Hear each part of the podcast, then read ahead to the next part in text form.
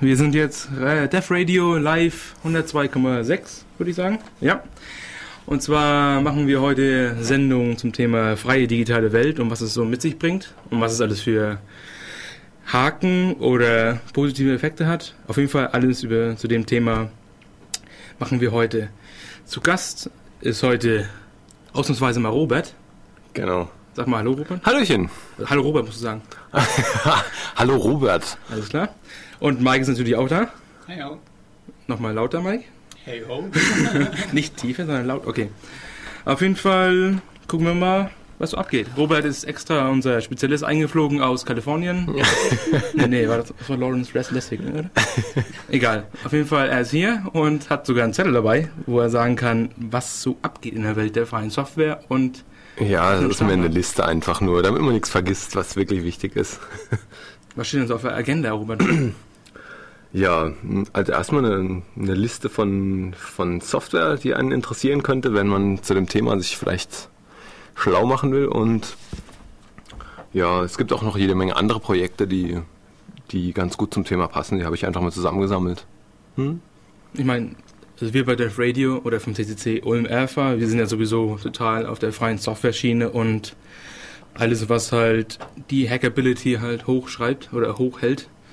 Deshalb, Ja, Ist es für- Ich hab, glaube ich. obwohl stimmt, da war, ah, stimmt, Mike ist ja hier, er ist ja der Kontrapunkt mit, Ja, was äh, heißt Konrad? Ich mit find- seinem, Ich finde ja Open Source toll. Da müssen wir nachher darüber reden, was Open Source und was freie Software ist. Ja, ja, ja. auf jeden Fall nur zur Erklärung, falls keine, weil, falls ihr das nicht wisst, oder Mike ist ja ganz klar unser Mac-Mensch. Ja, ich bin die Mac-Fraktion hier. Ich, Genau. ich habe extra nicht Fanboy gesagt, auch auch wenn man so auf der Zunge lag. Ja, ich kann umswitchen von Fanboy zu Normal-User, das ist kein Problem. Okay, was, haben wir, was für eine Metamorphose werden wir heute sehen? Also, Das, das lassen wir uns überraschen. Also, ah, oh, das ist fancy, fancy heute. Ja, aber ich glaube, du hast auch einen, einen ganz schönen Gegenpunkt, weil, so wie ich das mitgekriegt habe, bist du ja nicht der, der überzeugte Open Source oder freie Software Mensch, sondern eher der Technikinteressierte, der da die Optionen sieht, oder? Ähm, sprichst du auch Punkt 1 von deiner Liste ein, äh, an? Äh, Firefox? Ah, also den habe ich jetzt nur dazu gemacht, weil das wahrscheinlich der bekannteste ist, ja. Nee, weil ich, klar, bei mir ist es schon, bei mir ist ähm, das richtig wichtig, dass die der Faktor über Form halt ist oder Faktor über Ideologie. Also ich nutze zum Beispiel persönlich Opera, was proprietär ist. Und ähm, ich kann gut mit leben. Natürlich alles andere auf meinem Rechner ist alles frei, außer Flash. Ich bin totaler YouTube-Fanboy, also nicht unbedingt jemand, der Kommentare schreibt. Also Achtung, das bin ich. Aber ich schaue mir die Videos schon an. Also ich bin da schon Fan. Besonders diese Wissenschaftssachen, das ist echt cool. Grafikkartentreiber? habe ich den freien von Arti. Also nicht den freien von Arti, sondern den freien von Xorg. 2D, volle Pulle, mehr brauche ich nicht. Ich meine, was willst du denn auf Linux bitte machen, außer XGL, Gears oder äh, GNX Ich Gears? frage mich eh, was du überhaupt auf Linux machst. Oh, ich finde die ähm, 3D-Desktop-Effekte sind ganz nett. Die 3D-Desktop-Effekte sind ganz nett eigentlich, die ich so kann. Ja, Wobbel. nee, das jetzt gerade nicht, nee. Aber der Mac, der hat auch jede Menge so 3D-Kram, den du Oder bestimmt auch zu ein- schätzen nein. weißt. Kein, kein Wobbel. Nee, die wussten nicht, wie man sie aufräumen sollen. Also für alle, für alle kurz ein bisschen Background-Informationen. Ähm, er re- redet über Compis oder Compits Fusion heißt es glaube ich mittlerweile. Das ist Gibt's dieses verschiedene, glaub ich, ja. 3D-Zeug, wo die den, den ganz normalen X-Server genommen haben und den jetzt das ist ja aufgetrieben. übertrieben als 3D zu nennen. Also 3D wäre, wenn ich dann meine Fenster irgendwie dann in die Luft für sich umdrehen kann und auf der Rückseite irgendwas draufpacken. Das ist dann so zweieinhalb D. Diese Combits macht halt vor allem über die OpenGL-Schiene äh, es möglich, lustige Effekte mit deinen Fenstern äh, äh, zu veranstalten. Obwohl, also es ist schon 3D, wenn man mal schaut. Du kannst das eine Fenster nach hinten schieben und dann nach vorne ziehen und hast dann so ein bisschen. Na klar, du hast irgendwie im Endeffekt Pseudo 3D. ja, Klar, du bist ja nicht im Raum, du bist ja nicht virtuell in der Welt, wo du mit dem Rechner rumspielst. Es ist kein ähm, Croquet. Nur ganz kurz, um zu pushen. Croquet ist ein Smalltalk äh, 3D. Croquet? Oh, Croquet? Na, egal. Er hört sich französisch an oder Oh. ich versuche halt immer ein bisschen französisch zu sprechen. Okay. Und ich wollte nur ganz kurz pushen. Also Smalltalk, ne? Also falls ihr, ich bin auch nachher auch noch Emacs erwähnen, aber Ja, erstmal- ich wollte gerade sagen, es sind schon fünf Minuten vorbei und du hast noch kein einziges Mal Emacs gesagt. Was ist nur los? Auf jeden, auf jeden Fall, ähm, okay, macht das nicht mit 3D. Du kannst das Ding drehen und kannst hinten drauf rausschreiben, wenn dir das so, wenn du das magst. Ansonsten gab es dieses 3D-Zeug, was du meinst, ähm, schon sehr, sehr lange mit FVWM und Metisse. Das ist wieder so ein französisches Zeug. Die Franzosen sind da ziemlich gut drauf mit den ganzen 3D-Effekten. Also Metisse ist einfach nur so ein. Ein FVWM ist, ist, ist, ist dieser Window Manager, den ich vor zwei Sendungen war, als ich hier alleine gelitten habe, äh, äh, ähm, erklärt habe. Das ist das Teil, was man. Der meist konfigurierbare Window Manager meiner Meinung. Also da ist es nicht ungesehen, dass man Config-Files, die größer sind als Emacs. Also, also von, von den Zeilen. Reden wir von FVWM, diesem uralt, ur, ur, uralt Window Manager? Korrekt, ja. Reden wir darüber, ja. Meine Güte, den hatte ich mal irgendwann, was war das, Ende der 90er bei meinem ersten MK Linux. Meine Güte, das gibt's noch. Ja klar, das Ding ist noch so live wie nie. Also ich weiß nicht, das Ding äh, läuft halt. Und ist sehr konfigurierbar, was es im Endeffekt halt lustig macht für Leute, die halt in ihrer Freizeit gerne konfigurieren. Ja, ey, was heißt hier konfigurierbar in dem Sinne? Ist es nur für, für Leute, die sich wirklich mit, mit Config-Files auskennen, konfigurierbar? Ähm, es ist im Endeffekt eine, also es ist eine proprietäre Config-File, die nur, es ist jetzt nicht irgendwie INI-Style, wo, du- wo du Werte setzt, sondern es, ist, es wird gepasst und wird dann angewandt. Proprietär. Ja, proprietär Jetzt sind wir ja wieder back on topic hier. Was ist, was ist proprietär? Das finde ich immer sehr spaßig, mit Leuten zu diskutieren, äh, die aus der Open Source Szene kommen oder halt aus der freien Software Szene kommen. Ah, wichtiger was denn, Unterschied. was denn proprietär sein soll, bitteschön. also proprietär im Sinne von VWM ist im Endeffekt, dass die als alleinige, also für sich, wie kann man am besten ähm, artikulieren, es ist ein, ein System, das nur von denen benutzt wird und von allen anderen nicht, im Endeffekt. Das würde ich nicht sagen. Nee? Ich meine, wenn, wenn es nur einer benutzt, ähm, hast du noch nichts über das Eigentum gesagt. Ich glaube, du, du beanspruchst es einfach als dein Eigentum und sagst, das, das gehört einfach mir. Also eine große, krapschige Hand, die sich um dieses Teil halt einfach drum. Also es hat definitiv Konnotationen in die Richtung, dass es irgendwie darum geht, dass wir haben es monopolmäßig. Ich glaube aber, es ist, dass es eher damit zu tun hat, wer das nutzt und ob das für die spezifisch äh, gemacht ist. Aber lass uns doch die, äh, erfinden, äh, die Wahrheit hören von dir. Die Wahrheit, ich habe ich hab nie behauptet, ich würde die Ach so, ich dachte nur- Woher kommt das Wort proprietär und was bedeutet das? Ach ja, das, Wahrscheinlich aus dem ich, ich kenn's Lateinischen. Halt, ich kenne sowas im Kontext von äh, Schnittstellen und Standards. Also gerade wenn es um Config-Dateien geht zum Beispiel oder sich Dokumentenformate, dann äh, kommt man dann sehr schnell, kommt man sehr schnell ähm, auf den Trichter. Ja, äh, wir brauchen dringend freie und offene äh, Dokumentenformate und keine proprietären Formate oder proprietäre Software im Vergleich zu halt freier Software oder sich äh, offener Software. Und der Gag in der Diskussion, so wie ich mich daran erinnere, war, ähm, dass proprietäre Formate ähm, durchaus offen sein können, weil proprietär, so wie ich das in Erinnerung habe, ähm, lediglich die Tatsache bezeichnet, dass halt dieses Format ja, mehr oder weniger einem jemandem gehört, der das dann nach, nach seinem Gutdünken in irgendeine Richtung steuern kann.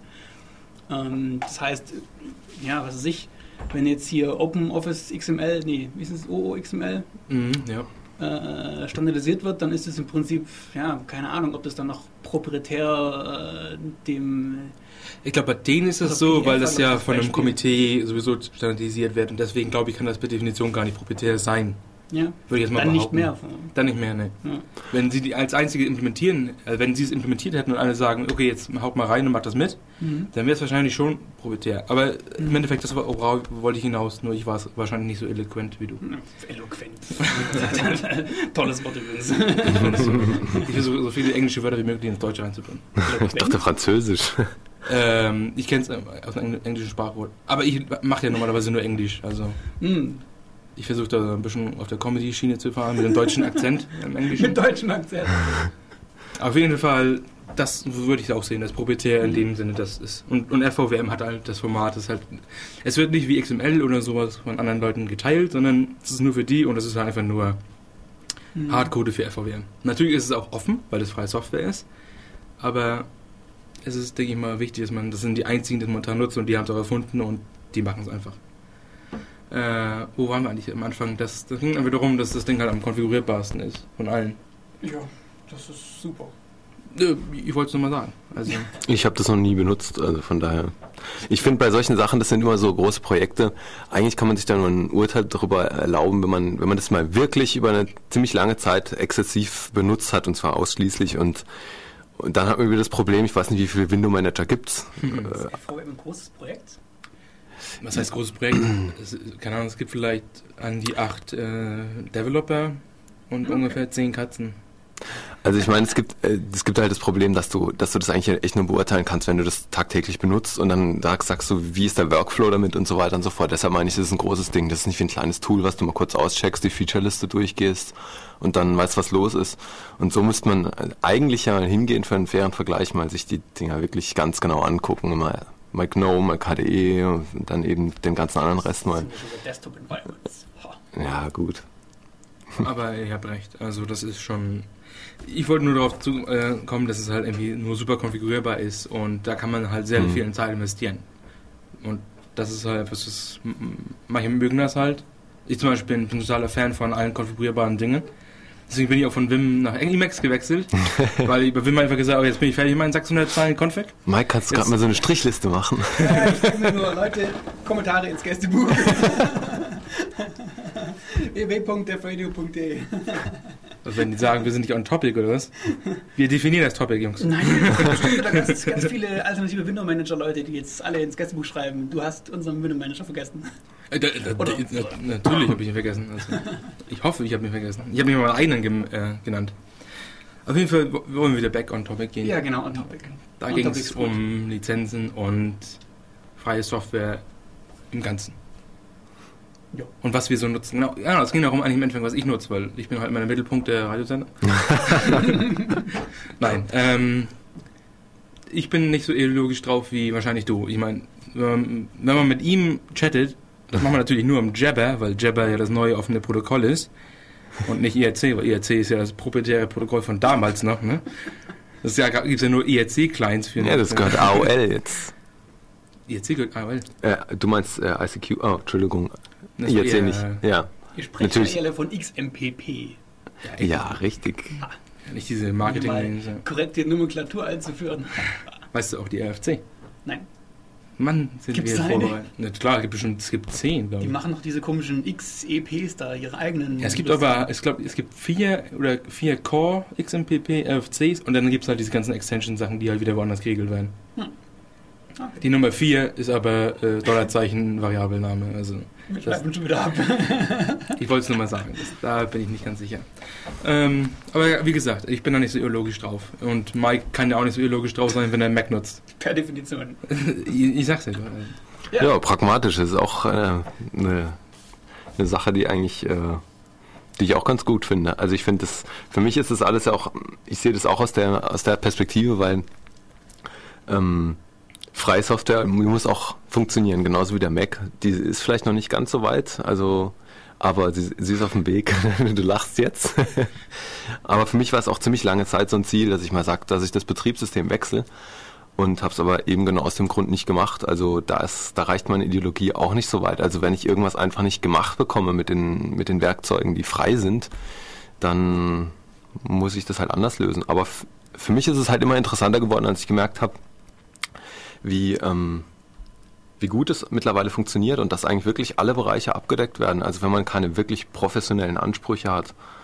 Und damit habe ich halt zurzeit zu kämpfen. Also, aber mal gucken, wie sich das entwickelt. Du sprichst im Endeffekt von ähm, Grafikbearbeitung. Genau, so, eigentlich von, von der Firma Adobe und ihren, und ihren Werkzeugen. Ja. ja.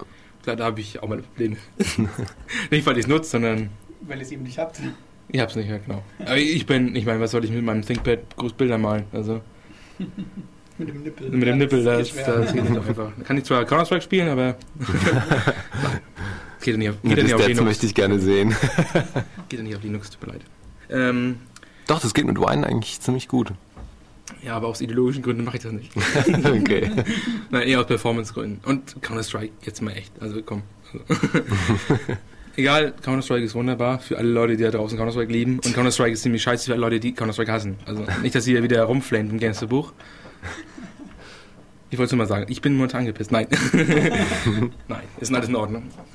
Ähm, aber ja, also im Endeffekt sind wir uns alle einig, dass wenn die freie Software nicht das liefert, was sie soll, dann kann man das nicht nutzen. Oder ja, was? Eh also keiner ist hier so ideologisch drauf, dass er sich halt auf dem Niveau begeben kann. Naja, es kommt darauf an. Also ähm, bei uns können ja einige programmieren. Das heißt, im Prinzip wären wir dann, wären wir dann aufgerufen, äh, da ein bisschen was beizusteuern. Also wir, wir haben auch noch nichts davon gesagt, äh, wie sich das Ganze, ja, in Anführungsstrichen politisch motiviert, freie Software überhaupt haben zu wollen. Äh, auf den Gedanken muss man erstmal kommen, dass es äh, wünschenswert wäre, ähm, freie, kostenlose, modifizierbare Software äh, einfach mal zu veröffentlichen, für jedermann zum Benutzen ähm, dass das erstrebenswert wäre. Äh. Ja, gut, ich meine, ich könnte jetzt ganz kurz, wir können natürlich anfangen, was RMS, also Richard M. Stallman, damals seine politische Bewegung war, mit dem Drucker und alles, aber die Geschichte könnt ihr lieber nachlesen in seiner Biografie, die auch online zugriffbar ist, weil er ist ja total freie Software und so. Also könnt ihr einfach Richard Stallman, Autobiografie, oder ist es eine Autobiografie? Ich habe sie nicht gelesen. Also wenn es eine Autobiografie würde, alles mit E-Mails machen, aber ich glaube, das ist eine, die von dem anderen geschrieben wurde. Also mit E-Mails. der Typ ist ja der Freak. Also, ähm, aber ich könnte mal einen Use Case bringen für mich persönlich, ich, weil ich, ich habe ja meinen hochoptimierten Desktop zu Hause, ne? Mit ähm, all möglicher Software und ich bin manchmal genötigt, PDFs anzuschauen, einfach nur weil PDF halt mittlerweile so das Format ist, was am wenigsten stört. Also wenn das nicht Plaintext ist, nicht HTML, dann kann man mit PDF wahrscheinlich leben. Und dann kannst du natürlich XPDF auf Linux nutzen, was halt dieser ganz normale PDF-Viewer ist, der auch, ja, weiß nicht, hässlich ist wie die Nacht. Aber der nimmt mir persönlich sehr viel Rand weg. Also ich weiß nicht, ob das Sinn ergibt. Also du hast ja normalerweise meistens eine Software, die hat Toolbars und vielleicht eine kleine Scrollbahn da rechts und so und ein bisschen hier, das ist momentan die aktuelle Seite und so. Und das Teil nimmt halt irgendwie weiß nicht, 15% meines Desktops weg, alleine um mir also anzuzeigen, auf welcher Seite ich momentan bin. Und solche Dinge kotzen mich halt an, also ich, ich sitze vor dem Rechner und hau auf die Tastatur. So stark An der Stelle sei nochmal gesagt, dass PDF also erstens auch aus dem proprietären äh, Bereich kommt. Ja, ISO-PDF. Ja, mittlerweile wurde es ähm, zertifiziert. Seit einiger Zeit. Ja. auf dem PDF-X irgendwie dich, dich beschränken. Ja, das ist, aber ich meine, Adobe hat da trotzdem immer noch die, die ganzen Spezifikationen und die also den ganzen Kram, der wirklich äh, Low-Level ist, das da haben die halt megamäßig drauf, wo andere halt versuchen müssen, irgendwie zurande zu kommen und dann immer noch davon abhängen, ob es der Adobe Reader, der offiziell auch richtig liest. Ich, ich kenne mich nicht so genau aus, ähm, wie, wie genau man jetzt äh, den ganzen Adobe kann. Da gibt es jetzt auch 3D und allen möglichen Schnickschnack, den man einbinden kann und so weiter und so fort. Und da wird es natürlich so schnell niemanden geben, der das besser machen kann als Adobe selber. Ähm, Klar, aber was ich sagen wollte, warum das halt dich so nervt, äh, eigentlich ist PDF ja überhaupt gar nicht für den, für den Screen gedacht. Also das hat sich so mit der Zeit entwickelt, aber eigentlich ist, ähm, ist es für, äh, für User, aus Usability-Sicht ist PDF nicht das Optimale, um, um Informationen so. Äh also ganz kurz mal den, den Gedanken fertig machen. Es ging mir nicht um das PDF-Format an sich, es ging mir um den PDF-Viewer. Dass der halt mir 12% meines Desktops wegnimmt, um einfach mir redundante Informationen zu zeigen, weil meistens haben die Seiten eh die Information, auf welcher Seite ich bin. Und meistens ist mir das eh schnurzpip egal. Deshalb wenn ich freie Software habe, habe ich halt die Möglichkeit, einfach den Quellcode zu nehmen und zu modifizieren und sagen, ich möchte bitte nur 2% meines Desktops mit, mit diesen Informationen haben. Weil das, das PDF-Dokument als solches ist mir viel wichtiger als die blöde Bar da unten. Und dann habe ich halt einfach, ich meine, sowas habe ich halt gemacht. Oder ich habe mir halt irgendwie VI-Keys, also wer das kennt, halt HJKL und so, damit du halt einfach nur elegant mit der Maus, mit der, mit der Hand auf der Home Row bleiben kannst und trotzdem durch Dokumente scrollen kannst. Das ist, ich meine, das klingt natürlich sehr, alles sehr geeky und so, aber weiß nicht, für mich macht das halt irgendwie sehr viel aus. Wenn ich halt irgendwie einen Desktop habe, der für mich abgestimmt ist, dann will ich auch kurze Zeit halt patchen können und sagen können, okay, jetzt machen wir es halt so in meinem Stil. Ja, genau, da sprichst du einen, einen Punkt an. Ähm, es geht ja um die Motivation, warum, äh, warum man überhaupt äh, Freisoftware mag oder mitmacht oder sonst irgendwie. Und da gibt es ja die verschiedensten Ansätze. Und den, den du jetzt hast, ist äh, wird oft genannt, ist ähm, to scratch an itch, ist einfach, wenn du ein kleines Problem hast und du willst es einfach lösen und dann machst du das. Du kümmerst dich nicht um die Ideologie oder äh, sonst irgendeinen Kram, sondern du machst es einfach nur, weil, weil du das gerne ändern willst und weil es dir dann hinterher besser geht. Also eigentlich total egoistisch, wenn man so will. Ähm, und die Möglichkeit, es zu machen, das hat man halt nur bei freier oder offener Software und da ähm, ja, da ist wichtig, dass man, dass man das ist eben ein Punkt, nimmt, weil warum? wenn ja. es nur für einen persönlichen Gebrauch ist, dann reicht offene Software. Ähm, wenn du es wieder zurückteilen möchtest, dann reicht es nicht nur, dass es, äh, dass es offen ist, also genau wie zum Beispiel diese Microsoft ähm, Share View oder wie die Dinger heißen, diese Lizenzen. Man darf reingucken und darf es aber nicht nutzen.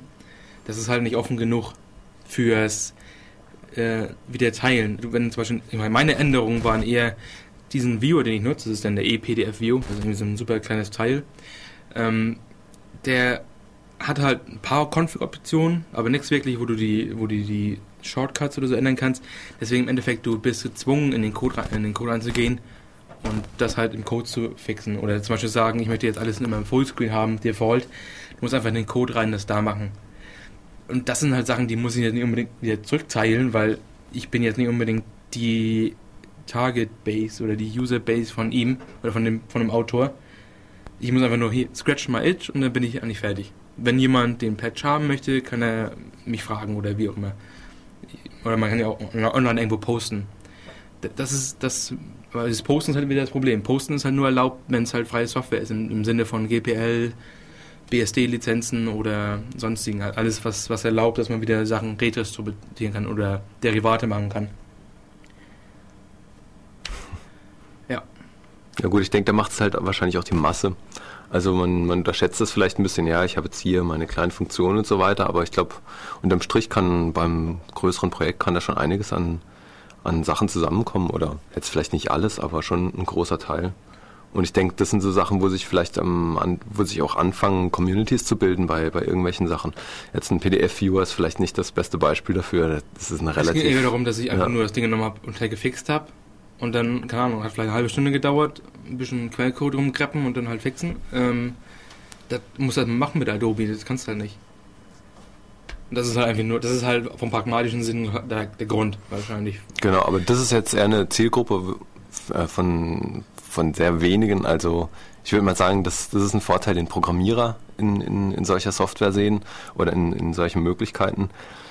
Aber ähm, ich glaube, den, den meisten Leuten ist es relativ egal, weil die das überhaupt gar nicht können. Also von daher ähm, ist es, glaube ich, nur ein, ein, ein, kleiner Vorteil von der, von der ganzen Sache, also von dem ganzen freien. Ja gut, aber das, das ist aber dann ein bisschen kurz argumentiert, wenn man es nur darauf beschränkt, weil für den Normal-User wäre dann tatsächlich nur der Preis dann der Faktor.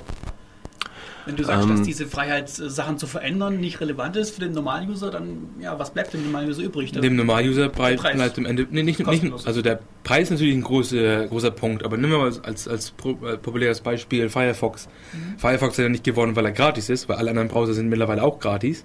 Firefox hat im Endeffekt gewonnen bei den Nutzern, weil er besser ist. Also er ist halt besser als Internet Explorer. Und das ist halt den Leuten halt genug. Weil, ich meine, das ist aus der Ära, wo Internet Explorer nur mit Patches oder Modifikationen Tabs konnte. Ich meine, da muss trotzdem was installieren. Also warum nicht gleich zu dem Besten, was momentan verfügbar ist, was in dem Fall halt Firefox war. Ich weiß nicht, ob es immer noch so ist, aber Firefox hat einfach gerockt zu dem Zeitpunkt und deswegen hat Firefox halt auch wirklich die Masse an Leuten bekommen. Natürlich sind sie noch nicht, haben noch nicht den Markt übernommen, aber es gibt, es gibt eine definitiv eine kritische Masse an Leuten, die Firefox auf jedem Rechner installieren, auch von Leuten, die jetzt nicht unbedingt technisch versiert sind.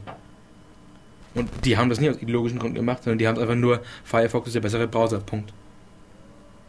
Und dann Gut, kann man natürlich argumentieren, dass. Jetzt kann man, da halt vergleicht geworden. man jetzt halt einfach nur ähm, Produkte miteinander, die, äh, bei denen es ja eigentlich egal ist, wie sie entstanden sind. Weil ich meine, es gibt genug, auch genug äh, freie Software, die halt keiner runterlädt und benutzt. Ähm, also von daher, es ist ja nicht de facto gesagt, wenn du eine freie Software machst, dass sie dann besser wird als, als die proprietäre. Ähm, ja, klar. Eben, also von daher, der Vorteil muss nicht immer der sein. Ähm, ich denke, was aber für ein Vorteil für, für Leute, die nicht coden können in, in, in der ganzen freien Software ist, ist schon auch äh, das Wissen, dass man sich, ähm, dass man sich der, der Einfl Einflussmacht von, von äh, größeren Firmen, mittlerweile gibt es ja fast nur noch große Firmen, ähm, entziehen kann. Also, dass man nicht mehr davon abhängig ist, äh, was jetzt als nächstes Feature ist, sondern man, man hat so ein bisschen den, äh, ja, das wohlige Gefühl im Bauch, dass man, dass man weiß, wenn irgendwann mal äh, irgendein Typ, weiß Gott wo auf der Erde, gerne ein Feature haben will, der sich das wahrscheinlich einfach einbaut. Und äh, wenn es genug Leute mögen, dann wird es auch in, den, in der Standardversion enthalten sein. Und Und das kann man halt bei einer proprietären Software jetzt nicht unbedingt so sagen. Da das ist man definitiv wichtig. Also Da das ist ist man- wahrscheinlich definitiv auch sehr, ein sehr, sehr großer Punkt, dass es an der Stelle die Leute scratch an itch. Also das ist im Endeffekt, das ist eigentlich die Essenz davon. Dass du musst als End-User eigentlich nur einen Programmierer finden, der Bock auf das Feature hat. Der baut es halt ein und dann, haben das alle. Und bei, und bei proprietären oder bei kommerziellen Applikationen ist es ja meistens so, dass du einen Support-Request oder sowas stellst auf der Webseite oder einen Bug-Report oder sowas und dann kannst du hoffen, dass du im nächsten Jahr halt mal eine neue Software bekommst, eine neue Version oder wahrscheinlich auch meistens wieder drauf zahlen musst. Deswegen, es hat halt auch einen schnelleren Zyklus. Also du musst einfach nur einen Typen finden, der testet das oder der baut das und hast halt eine Gruppe von zehn Leuten, die das Feature total toll finden, in- testen das intensiv, dann kommst du halt in den Testing-Branch oder wie auch immer und da geht's halt weiter. Also das, das, das, das hat halt schon die gewisse Dynamik, die halt definitiv in der kommerziellen Wel- Welt fehlt.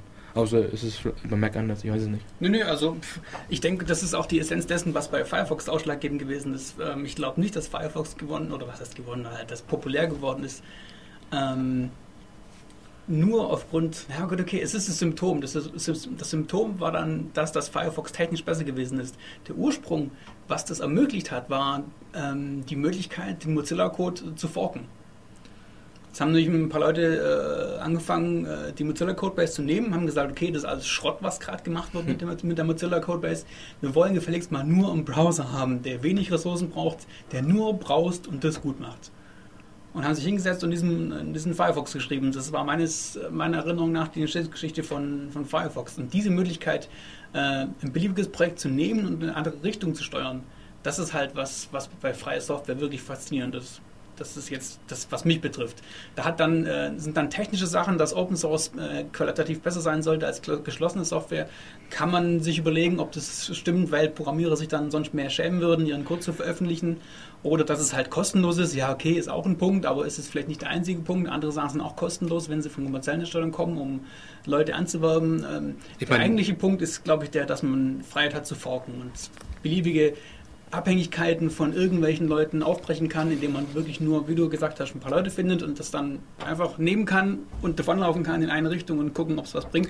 Du hast tatsächlich dann Utilir- Utilitarismus pur. Es setzt sich das durch, was am meisten Nutzwert hat und der Markt regelt es.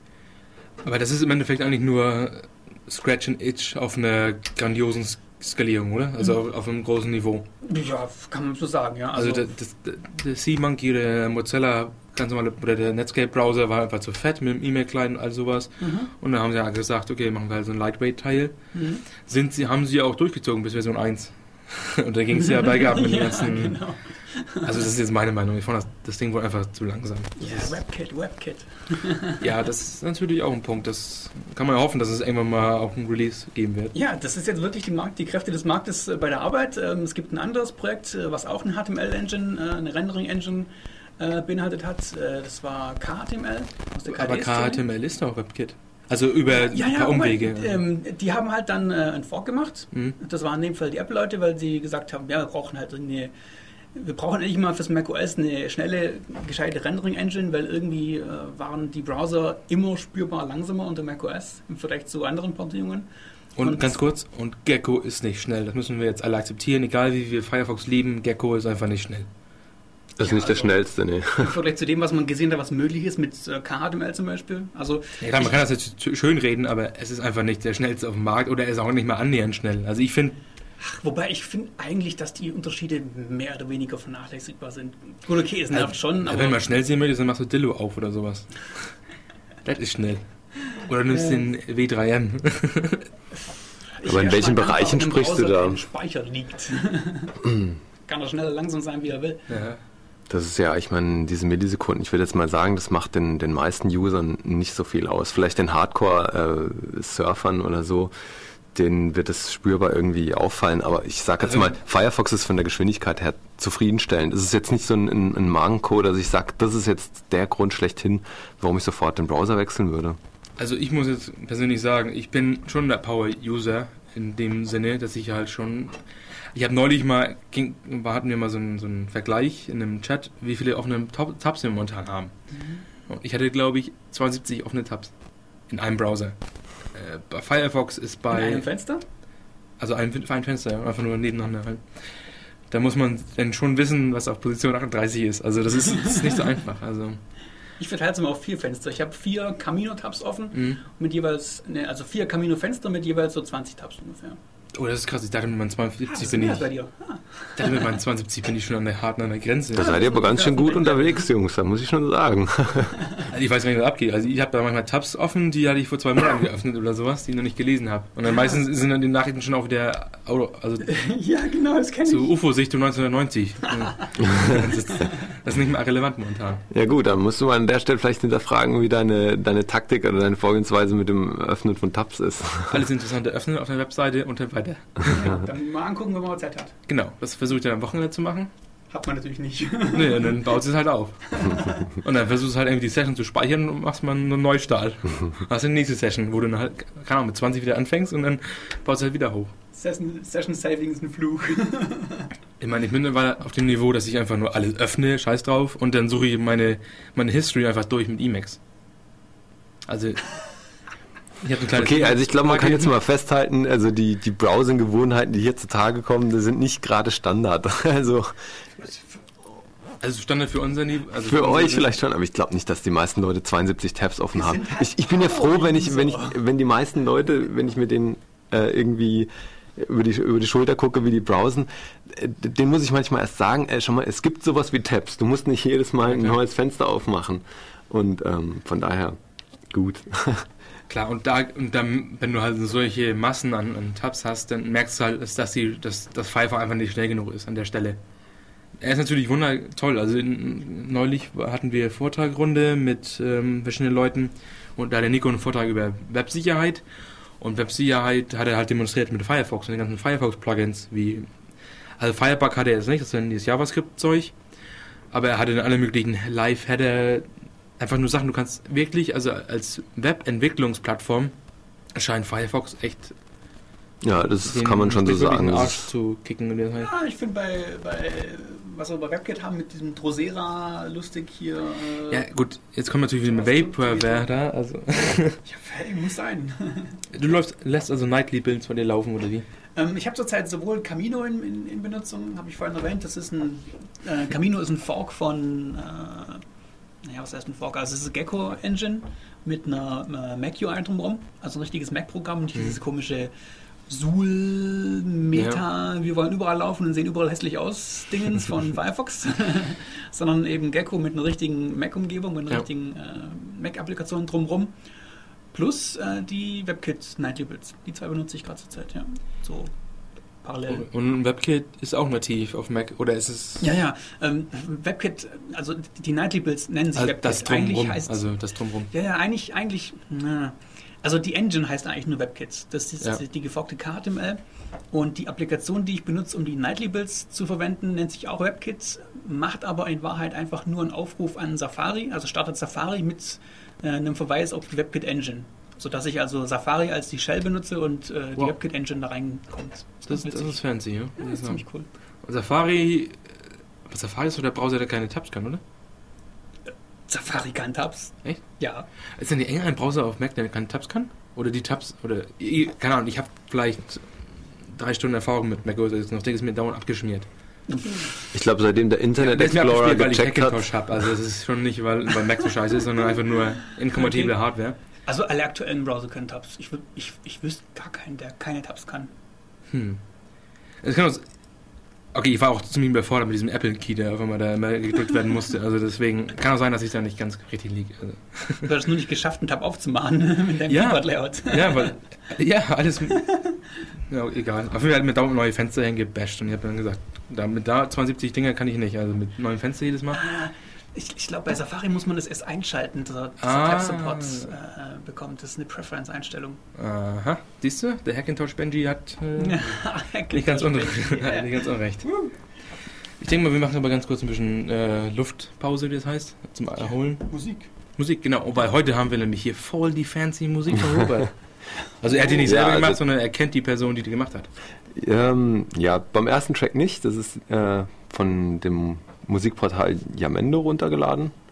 Und äh, der heißt Ashran, derjenige, der das macht. Und der Track heißt A Trip in Space. Hören wir uns mal an. Ja, hallo. Ähm, Nur zur Information, der Track, den ihr gerade gehört habt, das war nicht äh, mehr Ashran, das war nur der erste Teil, da war aber was mit der CD nicht ganz in Ordnung. Das war nämlich ähm, von Marvelous Marvin, der Track Downstairs. Den könnt ihr von tonstube.de äh, runterladen. Fancy. Frei. Ist er Genau. frei? Ist er frei? Ist den, ich kenne den, äh, den Künstler persönlich. Ja, cool. Also, Ja. das mit Ideologie hat sich halt erledigt. Also. Sobald hier Vetternwirtschaft ins Spiel kommt, dann ist alles wieder vorbei, oder? Ja, das war, da bin ich in Zugzwang, den musste ich einfach bringen. Naja, wenn es frei ist, ist es ja on topic. Genau. Ist er nicht Ich habe aber auch noch andere Sachen. Äh, Ja? Nein, stopp mal, du verwechselst das. Ähm, ich habe noch was anderes später. Äh, den habe ich um Erlaubnis gefragt. Das ist ein ziemlich interessanter Künstler, äh, der auch einen interessanten Weg geht, finde ich. Ist zwar nicht ganz so frei, wie man sich es vielleicht als Extremist wünschen könnte, aber es ist auf jeden Fall sehr gut. Also ich kann ihn nur bestätigen, er ist so toll, dass ich ihn mir gleich ins Temp gespeichert habe. oh, sogar in den Tab. Nee, wir wollten ähm, jetzt mal weitermachen mit den verschiedenen Lizenzen, ähm, die es so in der freien Software oder freien Dokumentationswelt gibt. Und ich glaube, Mobile hat da sogar eine tolle Liste. Hm, Naja, ich habe jetzt nur mal, damit es nicht ausufert, nicht, äh, nicht alle, sondern einfach nur mal die GPL, sollte man erwähnen. Also, dass das so der Grundstein ist, der versucht auf Software-Ebene hauptsächlich äh, eben die Freiheit zu garantieren und, und damit so ein bisschen die Grenzen abzustecken von, äh, äh, ja, von, von der Freiheit von solchen Projekten und auch die äh, vor Gericht oder ja, Ist durchführbaren. Ist, also ist definitiv Ja. die wichtigste Lizenz, kann man sagen. Also in der, in der freien Softwarewelt ist, ist GPL die Lizenz, die am meisten bringt im Endeffekt. Also die kann man nämlich auch. Also okay, ganz kurz zu GPL. Ähm, GPL ist eine Copyleft-Lizenz, das heißt, du gibst alle die verschiedenen Rechte ab, dass Leute Derivate machen können, das weiterverbreiten können, Änderungen machen können und wenn sie die weiterverbreiten, müssen sie wieder offenlegen. Das heißt, es ist also garantiert, dass immer wenn eine Änderung gemacht wird, dass die Quelle, also die, die, der Code davon auch offen gemacht wird. Oftmals ist es so, ist, ist es momentan in der heutigen Zeit so, dass man die Quellen, also stell dir vor, ich nehme jetzt Firefox, mache eine Änderung und stelle jetzt Firefox auf meine Homepage und schreibe, ja, das ist der Benny Browser hier. Stimmt, Firefox ist nicht GPL. Oh, stimmt. Das ist ein anderer. Ja, Ist M Triple Licensed inzwischen unter MPL, GPL? Nee, die haben eine eigene Lizenz. MPL, die, ich. ja, die Mozilla ähm, License. Ja. Die ist nicht nämlich, ganz. okay, nämlich Dillo. Dillo ist der kleine süße Browser. Nämlich den mach, und mach ihn so krass, dass er so geil ist wie für Firefox. Jetzt, wenn ich ihn wieder, wenn ich ihn zu Hause nutze, muss ich nichts machen. Ich muss also nicht weiter die, die Quellen verteilen, weil ich nur für private Nutzung mache. Wenn ich ihn aber jetzt weiter verbreiten möchte, auf meiner Webseite zum Beispiel, dann muss ich halt die Quellen offenlegen. Was das heißt, ist, weil die Lizenz aus den 90er Jahren kommt, heißt es, damals war das so, dass du die Quellen auf Anfrage den Leuten zuschicken musst, wenn sie danach fragen. Du musst sie nicht unbedingt mitliefern, aber wenn sie nachfragen, ob sie nicht bitte die Quellen haben können, dann sollen, müssen sie sie bekommen. Und du kannst ihnen auch die, die Portokosten erstatten lassen, weil das halt einfach, das ist noch Prä-Internet-Ära. Aber heutzutage ist es meistens so, du legst auf dem Server gleichzeitig mit der Binärformat, legst halt die Quellen drauf und dann hast du es eigentlich gecovert, das ganze Zeug. Das ist im Endeffekt die GPL. Und du hast halt, wie gesagt, die, die Garantie, dass sie einmal frei, immer frei. Also wenn jemand was released und das unter GPL stellt, dann kann er es nicht mehr zurückziehen. Also er kann in späterer Versionen schon wieder die, die Lizenz ändern, weil er ja der Autor ist. Aber einmal frei, immer frei.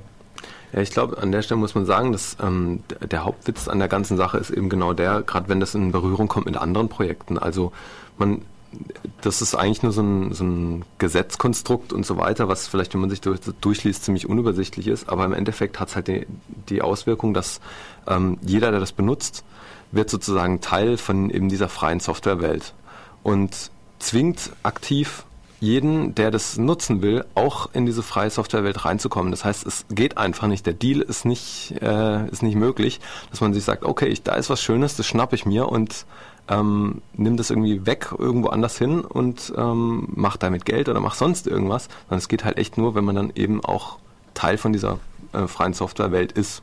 Es und ist das ist die Idee dahinter. Es ist im Endeffekt eine virale Lizenz. Genau. Und das mögen einige und das mögen andere wieder nicht. Also Genau, die Idealisten, die mögen das natürlich extrem und andere Leute weniger und ähm, Ich meine, es, es, es birgt ja also ich meine, auf der positiven Seite ganz klar, alles, was einmal frei war, ist mehr frei und sobald du was frei ist, musst du das, musst du das Derivat auch frei machen. Das klingt natürlich alles wunderbar und am Ende sind wir alles so wie, das ist im Endeffekt, das ist die Zombie-Lizenz, also ein Zombie geht los und ist halt das Gehirn von dem anderen und dann werden halt immer mehr Zombies. Das ist im Endeffekt GPL, also das sind die, die GPL. Ich halte ja die Lizenz nicht für frei, sondern für Copyleft.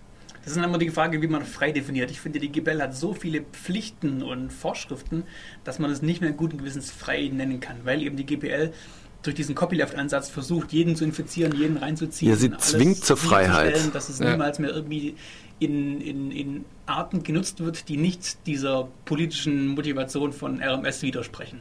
Deswegen halte ich die GPL zwar für Copyleft, aber das mit dem Freiheitscharakter, ich bin halt nicht frei damit zu tun, was ich will alles damit zu tun, was ich will. Ich habe immer äh, Pflichten, die ich erfüllen muss, wenn ich diese Software benutzen muss. Und sogar Pflichten, die dann eben nicht nur die Software betreffen, die ich bekommen habe, sondern Pflichten, die dann auch meine Erweiterungen betreffen. Das halte ich für ganz schön fies an und für sich. Deswegen bin ich eigentlich eher der Fan von ähm, den BSD-artigen Lizenzen und BSD gibt es doch jetzt sogar schon länger als die GPL. Also äh, ja. äh, im Prinzip die ganzen, die X11-License, MIT-License, BSD, das ist so eine Familie von Lizenzen, die auch schon, wo kam da her? Ende 70er, Anfang 80er, keine Ahnung da müsste das, glaube ich, herkommen. Ja. Ähm, Software, die veröffentlicht wird, ähm, lediglich mit, einer, mit dem Ausschluss von irgendwelchen äh, Gewährleistungspflichten, also keine Garantie, dass es irgendwas tut. Oder dass es ja gut, das macht die GPL aber auch. Also ja, genau, aber mehr hat halt die BSD-Lizenz, glaube ich, nicht. Es gab eine Zeit lang diese Advertisement Clause, also eine Klausel, die gesagt hat, wenn du das benutzt, dann möchtest du, dann solltest du auch, oder dann musst du auch äh, in Werbematerial erwähnen, dass diese Software eben das und das äh, enthält. Ähm, was halt im Prinzip dieser ganzen akademischen Szene geschuldet ist. Also ähm, BSD, das ist, steht für Berkeley Software Distribution. MIT ist auch äh, eine Lizenz, die aus einer anderen Universität kommt in den USA. Sag mal das, den Namen des Universitäts. No, ja, ja, ja. Ne? Also eine Universität in Boston. Ja, mit M. Endet mit Massachusetts. Nein, auf jeden Fall. Ähm ja, die kommen halt aus, aus den akademischen Kreisen und äh, ein Akademiker an sich, der gibt halt alles raus, möchte aber halt zitiert werden dafür. Das was sehr starke Implikationen hat, die ich gehört habe. Also das Advertisement Clause ist gar nicht so, un also ist schon mit Wasser gewaschen. Also ja, das ist durchaus problematisch gewesen, lange, lange Jahre lang. Äh, und ist inzwischen aber offiziell abgeschafft. Also du darfst ähm, bei Software, die du äh, mit BSD bekommen hast, die also von, also bei Software, die original von aus dieser Berkeley-Quelle äh, ja. rauskommt, darf man diese äh, Advertisement Clause, also diese, diese Werbeklausel einfach weglassen und ansonsten ist es inzwischen auch üblich, dass die BSD-Lizenzen keine Werbeklausel mehr haben. Da gibt es dann Aber das ist zwei Klausel, drei Klausel, vier Klausel-Lizenzen. Ähm, und nur die vier Klausel-Lizenzen haben diese Werbe. Ja gut, aber das ist immer noch der Punkt, das ist halt jetzt die BSD 4.3 Sachen von damals, das, wo, das, wo du die Advertisement-Klausel rausschmeißen kannst. Mhm. Aber ich bin immer noch frei, die Klausel zu nehmen, weil ich meine, ich, im Endeffekt, ich entscheide, was die Lizenz ist. Und wenn du jetzt wählst, diese Advertisement-Klausel reinzubauen... Mhm. Was, was sagt ihr denn genau? einfach, wenn du Werbematerialien, wie er sagte, das irgendwo zeigst, dann musst du die Autoren kreditieren. Also musst du sagen, die haben Welche? Also alle? Ja, ja, alle. Das ist genau der Punkt. Also wenn ich jetzt ein Produkt baue und benutze da in diesem Produkt äh, Komponenten aus der Software, der Software, der Software, dann muss ich alle Autoren äh, jeder einzelnen Komponente mit nennen. Und zwar immer, wenn ich irgendwo irgendwie Werbung mache für mein Produkt. Okay. Und das kann sich halt ganz schön summieren. also man sieht es teilweise auch ähm, in irgendwelchen äh, äh, Copyright.txt-Dateien oder in Booklets von irgendwelchen CDs oder Impressumsheftchen.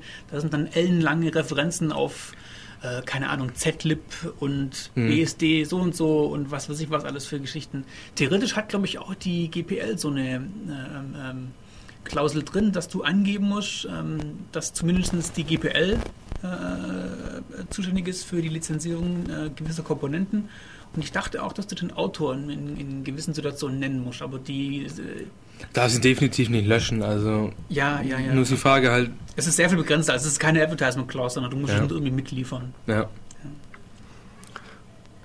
Ja, so ist das. Also äh, GPL ist Copyleft. Aber genau, also ich meine, ich, ich glaube, da kann man. Halt so ich, was ich meine, okay, Freiheit ist nicht unbedingt richtig. Was ich halt meinte, ist eher Freiheit im Sinne von dieser Zombie-artigen ähm, Bewegung. Die halt, ja, genau. Ich sagen, die eine ist einfach eine politische Lizenz. Also die andere ist, ist Lizenz, genau, die andere ist einfach nur eine Lizenz, die sich halt darum kümmert, äh, dass derjenige, der die Software schreibt, äh, seine Rechte durchsetzen kann und macht sich für den stark, denke ich mal, und ist vielleicht auch nicht gerade sehr äh, restriktiv in, zu anderen unbedingt, aber sie versucht jetzt nicht irgendwie durch, durch politische Interessen irgendwas zu verändern. Und ich finde, das ist halt die Stärke von der GPL. Natürlich sind es auch Nachteile. Also so gesehen, dass du Einschränkungen hast, dass du zu Freiheiten gezwungen wirst.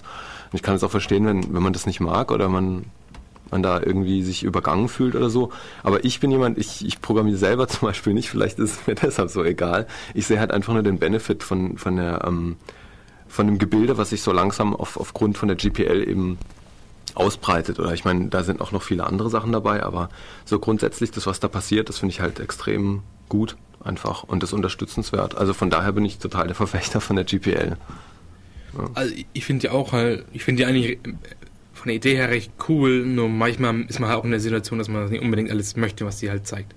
Man möchte mal einfach nur gerne ein bisschen lockerer mit den Sachen umgehen können und das hast du halt mit der GPL an einigen Stellen nicht. Das Ding ist halt, wie gesagt, hat zu viele Restriktionen. Hm. Ich kann mir halt auch vorstellen, dass die ziemlich viel Ärger haben und ähm, ich weiß, da gibt es ja die, die Electronic Frontier Foundation, die, die sich da ziemlich stark macht, um auf legalem Weg äh, da für die Gerechtigkeit zu sorgen. Äh, und ich, ich glaube, die haben auch schon ziemlich viel um die Ohren, überhaupt mit so, mit so Kleinigkeiten. Eben genau das, was wir jetzt vielleicht sagen, ah, komm, das kann man jetzt nicht so eng sehen und so weiter. Aber ich glaube, es hat schlussendlich schon seinen Grund, warum der ganze Kram, der da drin steht, da ist. Also also wenn wir es jetzt von der EFF, wenn wir es von der EFF haben, dann äh, also die EFF, die EFF macht ja keine Lizenzgeschichten, das, das, da ist ja dann eher noch die FSF zuständig für. Also die Free Software Foundation macht teilweise ja Beratung oder Unterstützung halt, wenn es darum geht, äh, GPL-Verletzungen irgendwie zu verfolgen. Ja, die fechten das aus halt. Hm, ja, also ausfechten kann es immer nur jemand, der wirklich ein, ein Urheberrecht hat. Gut, aber die, die stellen sich dann ja in die, in die Position, dass sie sagen, ähm, ja, dass sie dann übertragen die Rechte und ja. so weiter und dann da aktiv werden können. Weil die meisten, meisten Programmierer, die, und die es da geht, die sind irgendwie kleine Leute, die das hobbymäßig machen und die haben gar nicht die Ressourcen und gar nicht das Know-how. Mhm. Und da zum normalen Anwand zu gehen, geht halt nicht. Und da dafür ist, glaube ich, die äh, Elektro die Also die EFF ja. macht das vielleicht auch, aber äh, was definitiv ein großer, großer Force ist in, dem, in, in der Welt, ist halt die FSF. Also mhm. wenn du FSF im Programm schreibst oder sowas, dann bist du eigentlich gezwungen, oder nicht gezwungen, dir steht halt frei, deine Copyright-Sachen der FSF, also der Free Software Foundation, zu übertragen, damit im Falle, dass sie angegriffen werden, dass sie das regeln können. Die haben halt Ressourcen und sowas, die haben extra Geld in die Seite gelegt für solche Kämpfe, die sie halt ausfechten sollen. Deswegen, nur als Beispiel, wenn du Sachen in Emacs, ähm, in den Emacs-Distributionen mit reinbringen möchtest, dann musst du das Copyright von dir selber aufgeben. Was halt in Amerika kein Problem ist, aber in Deutschland kannst du dein Copyright nicht weggeben. Du kannst halt nur ja. ne, du kannst halt nur deine die ganzen Rechte dem Ding überschreiben, aber Copyright als solches kannst du nicht weggeben. Du bist also immer der Copyright-Halter.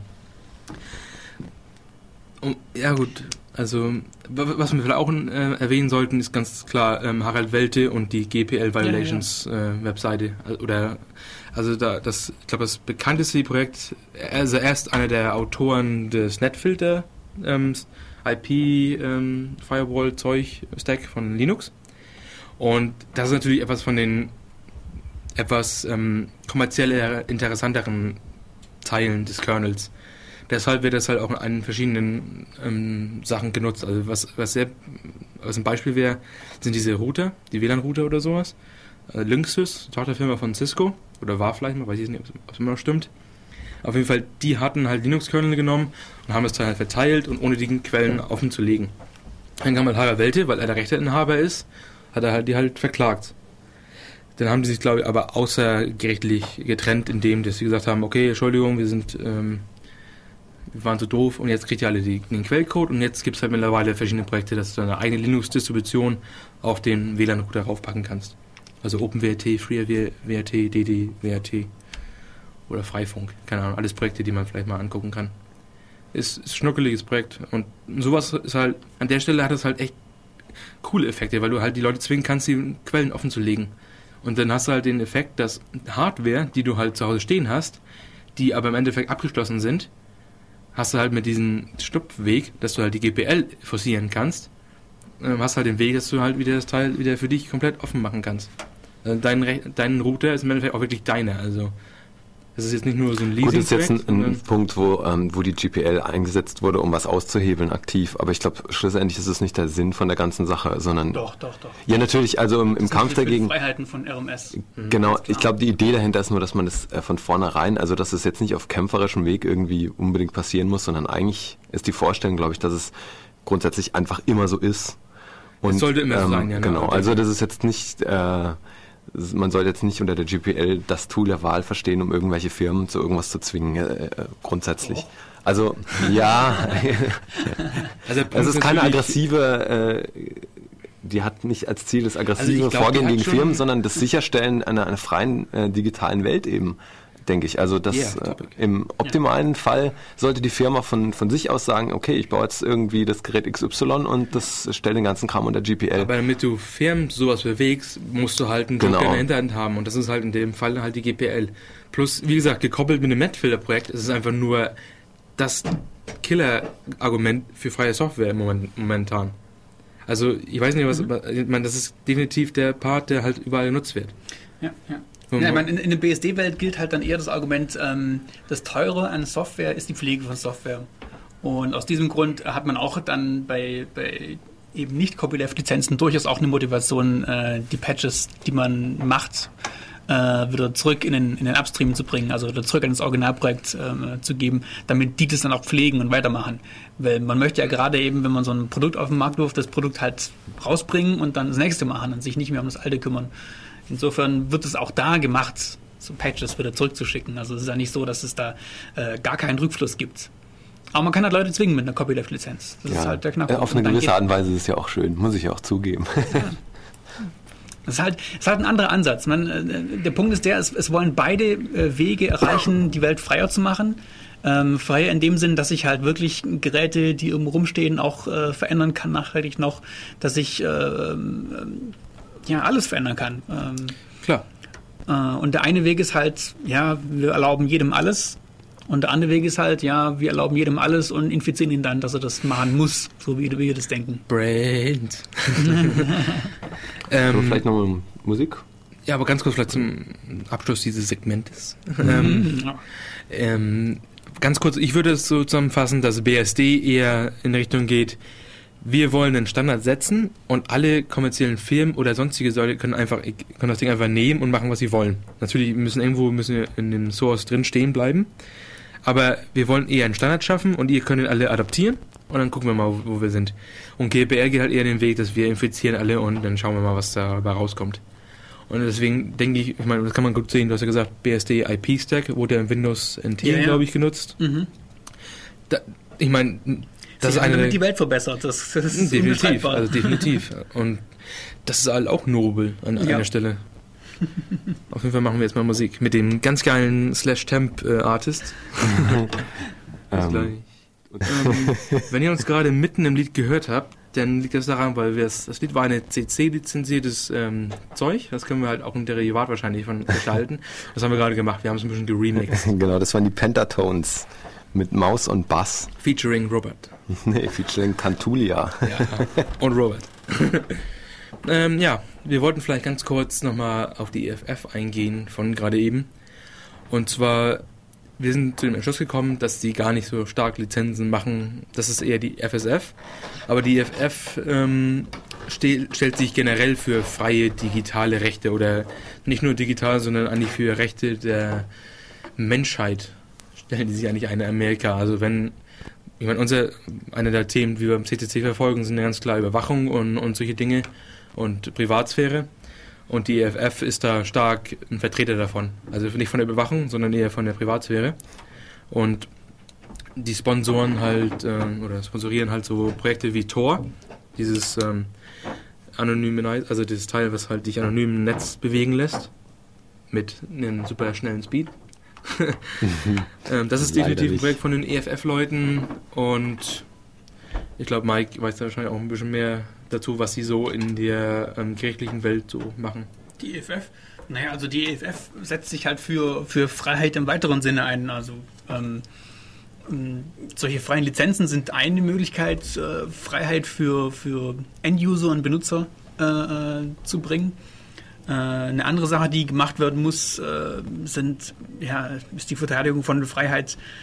Ähm, zum Beispiel bei der Benutzung von Kommunikationsmedien, dass halt nicht überwacht wird, mit wem, wann, wo, wie ich rede. Oder Freiheit, ja, was macht die EFF noch? Also das wäre dann jetzt das Beispiel mit Tor gewesen. Mhm. Dann, ich glaube, in den USA haben sie ähm, unter anderem äh, Gerichtsverfahren laufen wegen der Überwachung von ähm, Amerikanern durch die NSA oder war das die ACLU? Hm. Ich weiß nicht, ich glaube, die EFF war da auch mit dabei. Ich denke mal, die machen da auch ein bisschen kollaboratives Arbeiten. Ich meine, die, wenn die beide für Freiheiten stehen, dann glaube ich, mhm. arbeiten die schon zusammen. Ja. Die EFF kommt halt aus einer äh, Ecke, also EFF bedeutet Electronic Frontier Foundation. Äh, die kommen aus einer Ecke, wo man sich äh, Gedanken gemacht hat, ja, jetzt haben wir hier unsere tollen Online-Gemeinschaften, äh, Online-Welten hin und her. Oh, Cyberspace, ich hab's gesagt. Ja, Cyberspace. und ähm, haben sich gefragt, ja, jetzt, äh, das ist ja alles schön und gut, und äh, wie, wie geht es hier weiter mit äh, unseren äh, Online-Communities? Müssen wir da jetzt dann auch irgendwie mal äh, sowas wie ein, eine Online-Regierung uns geben, wenn jetzt hier viele Leute da reinkommen und sich jetzt irgendwie äh, ja, reglementieren sollten? Man, äh, was man halt hat online ist die Netiquette, aber braucht man da irgendwie mehr? Äh, können wir da irgendwie politische Sachen aufziehen? Äh, so eine Art eigene Regierung? Was müsste man da für Rechte haben oder nicht haben? Müsste man vielleicht die Rechte, die wir online haben, schützen vor den äh, vor möglichen Repressalien aus der realen Welt? Die haben ein bisschen versucht hier äh, mit diesem Online mit dieser Online-Welt ein Experiment zu machen, wie weit man gehen kann ohne Reglementierung. Und das entspricht im Prinzip auch der, der Herkunft und dem Charakter des Internets. Das war ja lange Zeit einfach nur eine lose Vernetzung von Rechnern und dann hat man geguckt, okay, was passiert da drauf? Man hat keine Regeln gehabt, jeder konnte mit jedem reden.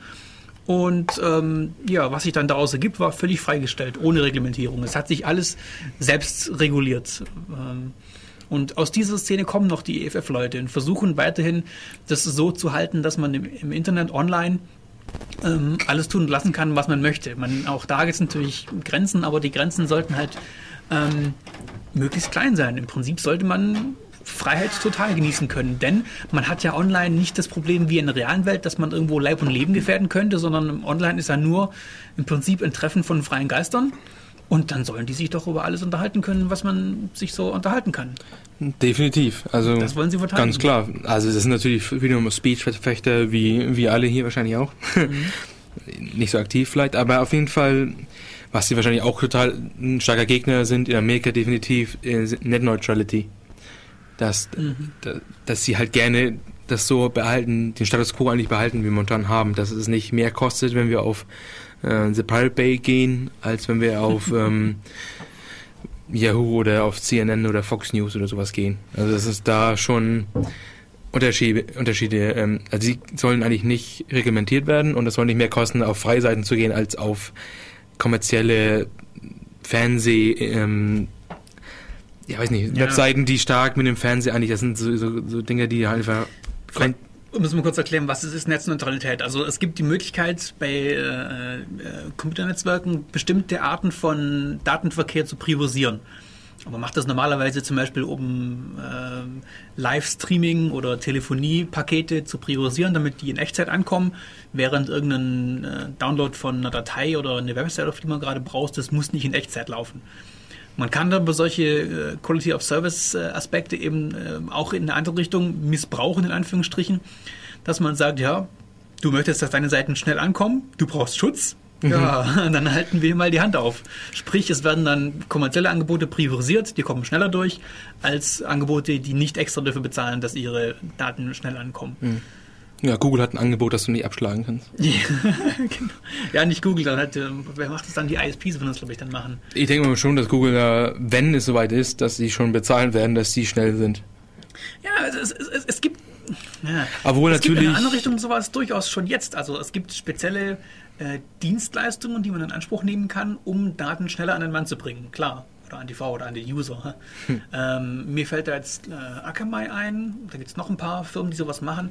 Die machen so eine Art Parallelnetzwerk auf und haben dann an verschiedenen neuralgischen Punkten im Netzwerk äh, Exit-Nodes quasi okay. und können dann ähm, äh, dafür sorgen, dass die, die, die Daten überall in, in, in sehr guter Geschwindigkeit zur Verfügung stehen.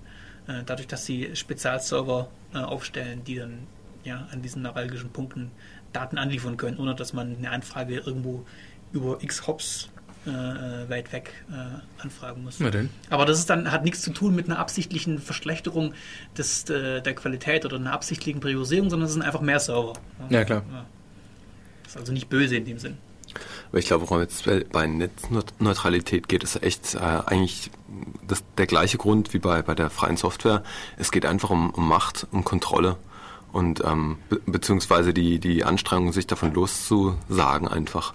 Und das extrem schade ist eben bei der Sache, finde ich, man hatte die Freiheit die ganze Zeit und jetzt wird sie aktiv abgebaut. Bei der Software ist es eher andersrum. Also da gab es eher mehr, äh, mehr Kontrolle schon von, von Haus aus, irgendwie die großen Firmen, eben Microsoft und so weiter.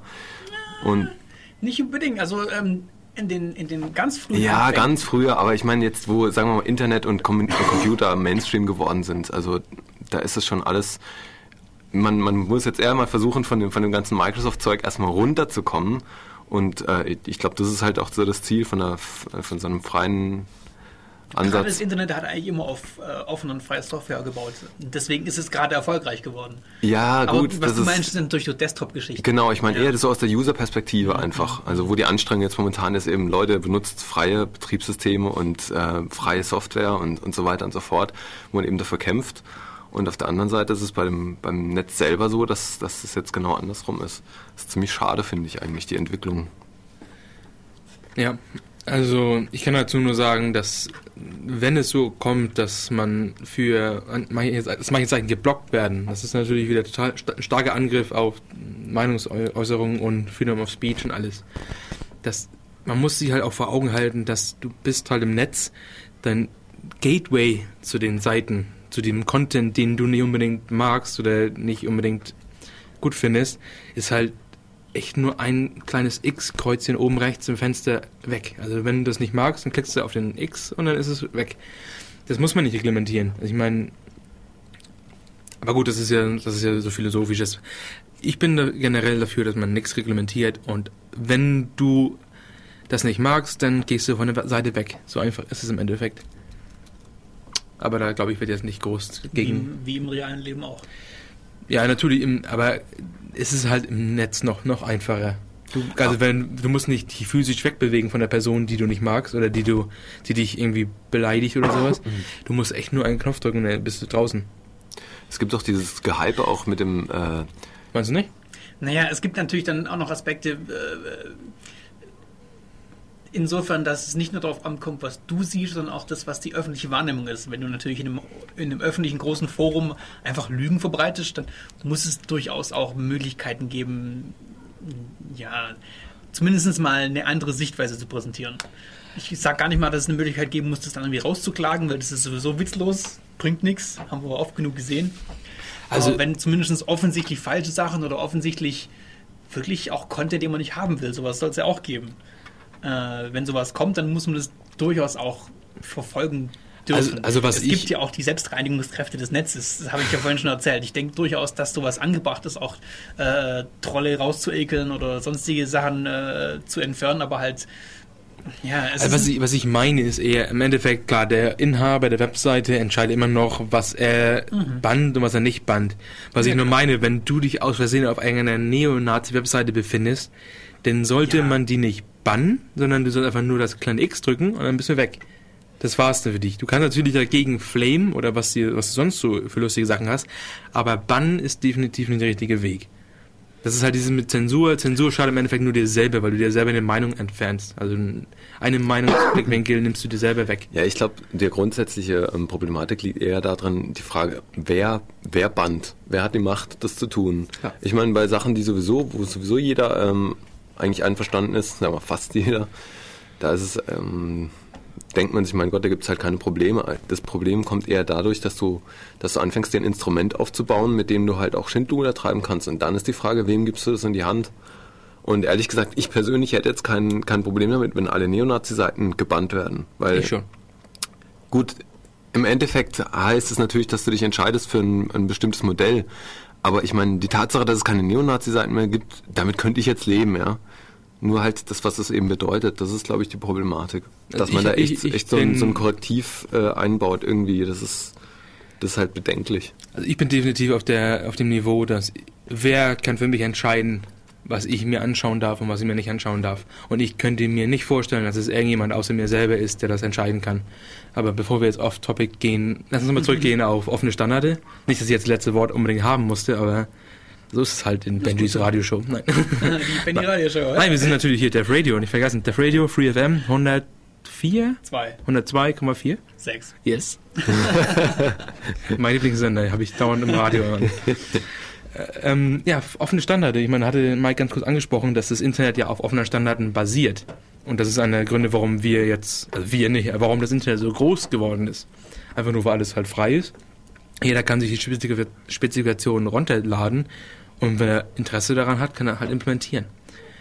Macht das natürlich alles sehr lustig. Und, und offene Standarde hatte ich ja ganz am Anfang schon angesprochen, dass wenn du mit Robert dich im Chat unterhältst, was du ja nur über XMPP machst, weil alles andere ist ja der böse, evil, hasserfüllte sonst was Service. Nee, alles andere nicht. Zum Beispiel Google Talk nicht, weil die benutzen das auch. Aber gut, da hat natürlich den Nebeneffekt, dass sie wahrscheinlich alles äh, sammeln, oder? Ja, natürlich, das ist die Kehrseite der Medaille. Ich meine, für die ist es ja natürlich offen. Alles ist frei und deswegen ist alles für die frei in die Datenbank reinfließen. Mhm. Und es reicht ein Buddy in deiner Buddy-Liste aus, damit Google weiß, genau weiß, wann, wo, wie du online gewesen bist. Ja gut, das ist halt die Sache mit der freien Software und freien äh, offenen Standards. Die kann eben jeder benutzen und jeder kann alles damit machen, so wie es bestimmt auch Webseiten gibt, die nicht gut sind. Tja. Ja. Aber gut, das Aber das ist natürlich dann, ja, komm, machen wir doch da weiter. Also es gibt ähm, gerade für solche Online-Geschichten ähm, ein Punkt mal, Daten, die mit freier Software generiert werden, sind nicht unbedingt auch äh, unter, unter das freien Software-Lizenz. Das heißt, äh, populäres Beispiel wäre der GCC-Compiler. Nur weil ich meine äh, Dateien mit dem GCC habe kompilieren lassen, stehen meine Dateien dadurch nicht zwangsweise unter der GPL. Äh, und auch äh, Logdateien, wenn wir gerade bei dem Google Talk Beispiel sind. Ähm, Logdateien haben natürlich auch nichts, äh, keine, äh, äh, keine, keinen Viruseffekt. Also äh, die müssen nicht veröffentlicht werden. Ähm, was es aber gibt äh, in den neueren Versionen der GPL, ich weiß nicht genau, ob das immer bei der GPL V3 drin ist oder ob das diese GPL Afero-Geschichte Da irgendwie braucht. so. Also, Das ist irgendwie eine Erweiterung, die äh, vorschreibt, dass ähm, Online-Dienste, die unter Verwendung von eben solcher GPL mh, hin und her lizenzierter Software äh, erbracht werden, dann auch irgendwie den, Quell, den Quellcode veröffentlichen müssen. Ja, da ging es darum, dass, der- GPL-Mensch. dass der User irgendwie, wenn er auf dem Webserver browst, ja quasi eigentlich auch aktiv den, den Server benutzt. So habe ich das, glaube ich, verstanden. Und, oder eben Dienste, die da laufen, wie du gerade gesagt hast. Und dass sich dadurch halt rechtlich irgendwelche äh, ja, Sachen ergeben, die irgendwie so noch nicht bedacht wurden. Und da wurde die eben erweitert um genau diesen Punkt. Weil Und an der Stelle ähm, setze ich persönlich für mich Grenzen, was ich akzeptabel finde von diesem Virus und von diesem ideologischen Aspekt. Ich meine, ich nehme wieder als Beispiel Emacs. Wenn man Emacs die Newscript sich an, durchliest, so was alles für Patches kommen, dann schaut man mal so. Und Richard Stallman ist sehr aktiv. Also das ist halt, wie gesagt, dieser der Typ halt mit seinem E-Mail-Client, der halt dreht halt ab. so kann man ihn auch beschreiben. ähm, und dann kommen halt so Patches wie zum Beispiel, oh, ich habe jetzt hier ein Interface geschrieben. Ich meine, Emacs ist wie gesagt ein Environment, kann alles drin, machen, Media Player und so. Ich habe jetzt hier zum Beispiel ähm, ein kleines Plugin geschrieben, mit dem du dir MP3s anhören kannst. Dann kommt Zottelbär und sagt, so nicht, das kommt nicht in, äh, in Emacs rein, weil es erlaubt dir nicht, freie Sachen abzuspielen. Und an der Nicht Stelle. freie Sachen abzuspielen. Genau, weil wenn du halt ein MP3-Interface hast, bist du nicht am selben Niveau, wie du ein OGG-Interface hast. Ja, das betrifft jetzt nicht mehr äh, Copyright, also Urheberrecht, sondern Patentrecht. er, er geht halt zu weit mit seinem, er, er baut Sachen nicht ein, die ich persönlich einbauen würde, einfach nur aus ähm, Pragmatismus. Ich möchte gerne, Gut, ich finde es insofern halt konsequent. Prinzip macht er das. Ja, er ist konsequent. Also er wäre ja irgendwie, ähm, gut, er ist vielleicht äh, schon ziemlich extrem, aber muss er ja. ich sag mal, es, es macht doch nach seiner Logik Sinn, wenn er versucht mit der GPL was aufzubauen, dass er es nicht am anderen Ende wieder abbaut. Also ich meine, das ist ja gerade die ganze Idee dahinter. Ich verstehe das schon. Ich sage nur, für mich an der Stelle stoppt es halt. Und das ist genau wie dasselbe mit dem Beispiel des Server nutzen, dass alles, was ich auf dem Server mache, der auch dann gleich unter die GPL oder die GFDL oder wie auch immer, diese Dokumentationslizenzen fällt. Da ist für mich persönlich halt der Strich, der Punkt halt, dass, nee, Schluss. Ja, aber warum? Du kannst doch eigentlich Emacs einfach forken und da das dann mit reinbauen. Das ist richtig, ja. Könnte man machen, nur du, Emacs hat schon ein bisschen Probleme mit der User Base, dass du, es gibt schon ein paar Forks und die noch weiter auszusplitten und plus wer wird jetzt unbedingt mein Emacs nutzen, nur weil der jetzt einen, einen MP3-Player hat. Siehst du, meine, so gesehen hat man trotzdem eine Machtposition, wenn man so ein Projekt leitet, aber nicht keine aus, ausschließliche, also so dezentral ist es gar nicht dann organisiert. Also du, dir steht halt frei, nur du bist halt natürlich durch diesen, durch diesen Mob-Rule bist du halt einfach nur, bist du halt gezwungen, ein bisschen den Mainstream zu folgen, weil, außer natürlich, es gibt, keine Ahnung, 200 Leute, die genauso wie ich fühlen, dass, oh, ich hätte jetzt auch mal diesen scheiß MP3-Player in meinem Emacs, dass man dann auf einmal, ja, yeah, jetzt haben wir hier den Media Emacs und so, und jetzt haben wir voll MP3 und was wir noch anspielen. Media Emacs. ich meine, als kleine Trivia, Emacs hat ein äh, Videoschneid-System äh, eingebaut. Echt? Ja. Also okay, eingebaut oh als Gott. Plugin natürlich äh, verfügbar. Ja, das hat alles auch so einen guten Editor, gell? da wären wir wieder bei Joke Nummer 1, wenn man nach Emacs Jokes googelt. Jetzt, kommt, jetzt muss jemand sagen, Ed ist der wahre Editor und dann lachen wir alle. Ja, okay. Ed ist der wahre Editor. Genau. Na, ah. ich kann mir schon vorstellen, wenn ich gleich wenn ich nach Hause gehe und ich schaue in den Chat, dann sehe ich bestimmt Leute, die den Joke gemacht haben. Zu euch sage ich nur, nicht lustig, Jungs. Echt, das ist echt nicht mehr lustig. nee. Ähm, offene Standarde wollten wir vielleicht noch ganz kurz fertig machen, während Mike sich hier bepisst vor Lachen. ja, Ach ja, noch mal ganz hm? kurz, wer, das, wer, die, wer die anderen Sendungen vorher nicht gehört hat. Mike nutzt Nano. Ja, Nano ist super, ein, ein, ein Writer. Ich sag, nur, ich sag nur ein ganz großes Roffel dazu. Also ich benutze, wenn es geht, nicht mal die Konsole. Also von daher ist bei mir G-Edit angesagt. G-Edit. Ja, was ich inzwischen ganz, äh, ganz häufig benutze, ist ähm, Genie. oh, das benutze oh, ich ja, auch. Gehört, ja. ja. ist ganz nett eigentlich. Gibt's äh, und Eclipse, aber. Gibt's ja, auch unter Windows, glaube ich, das Genie. Es sind halt hm? Habe ich gesehen. Es gibt sogar für Windows. Echt? Hm? Ich meine, was, was, natürlich ein supergeiler positiver Aspekt von dieser freien Softwarewelt ist, einfach nur diese Diversität von, von Sachen, die es halt gibt.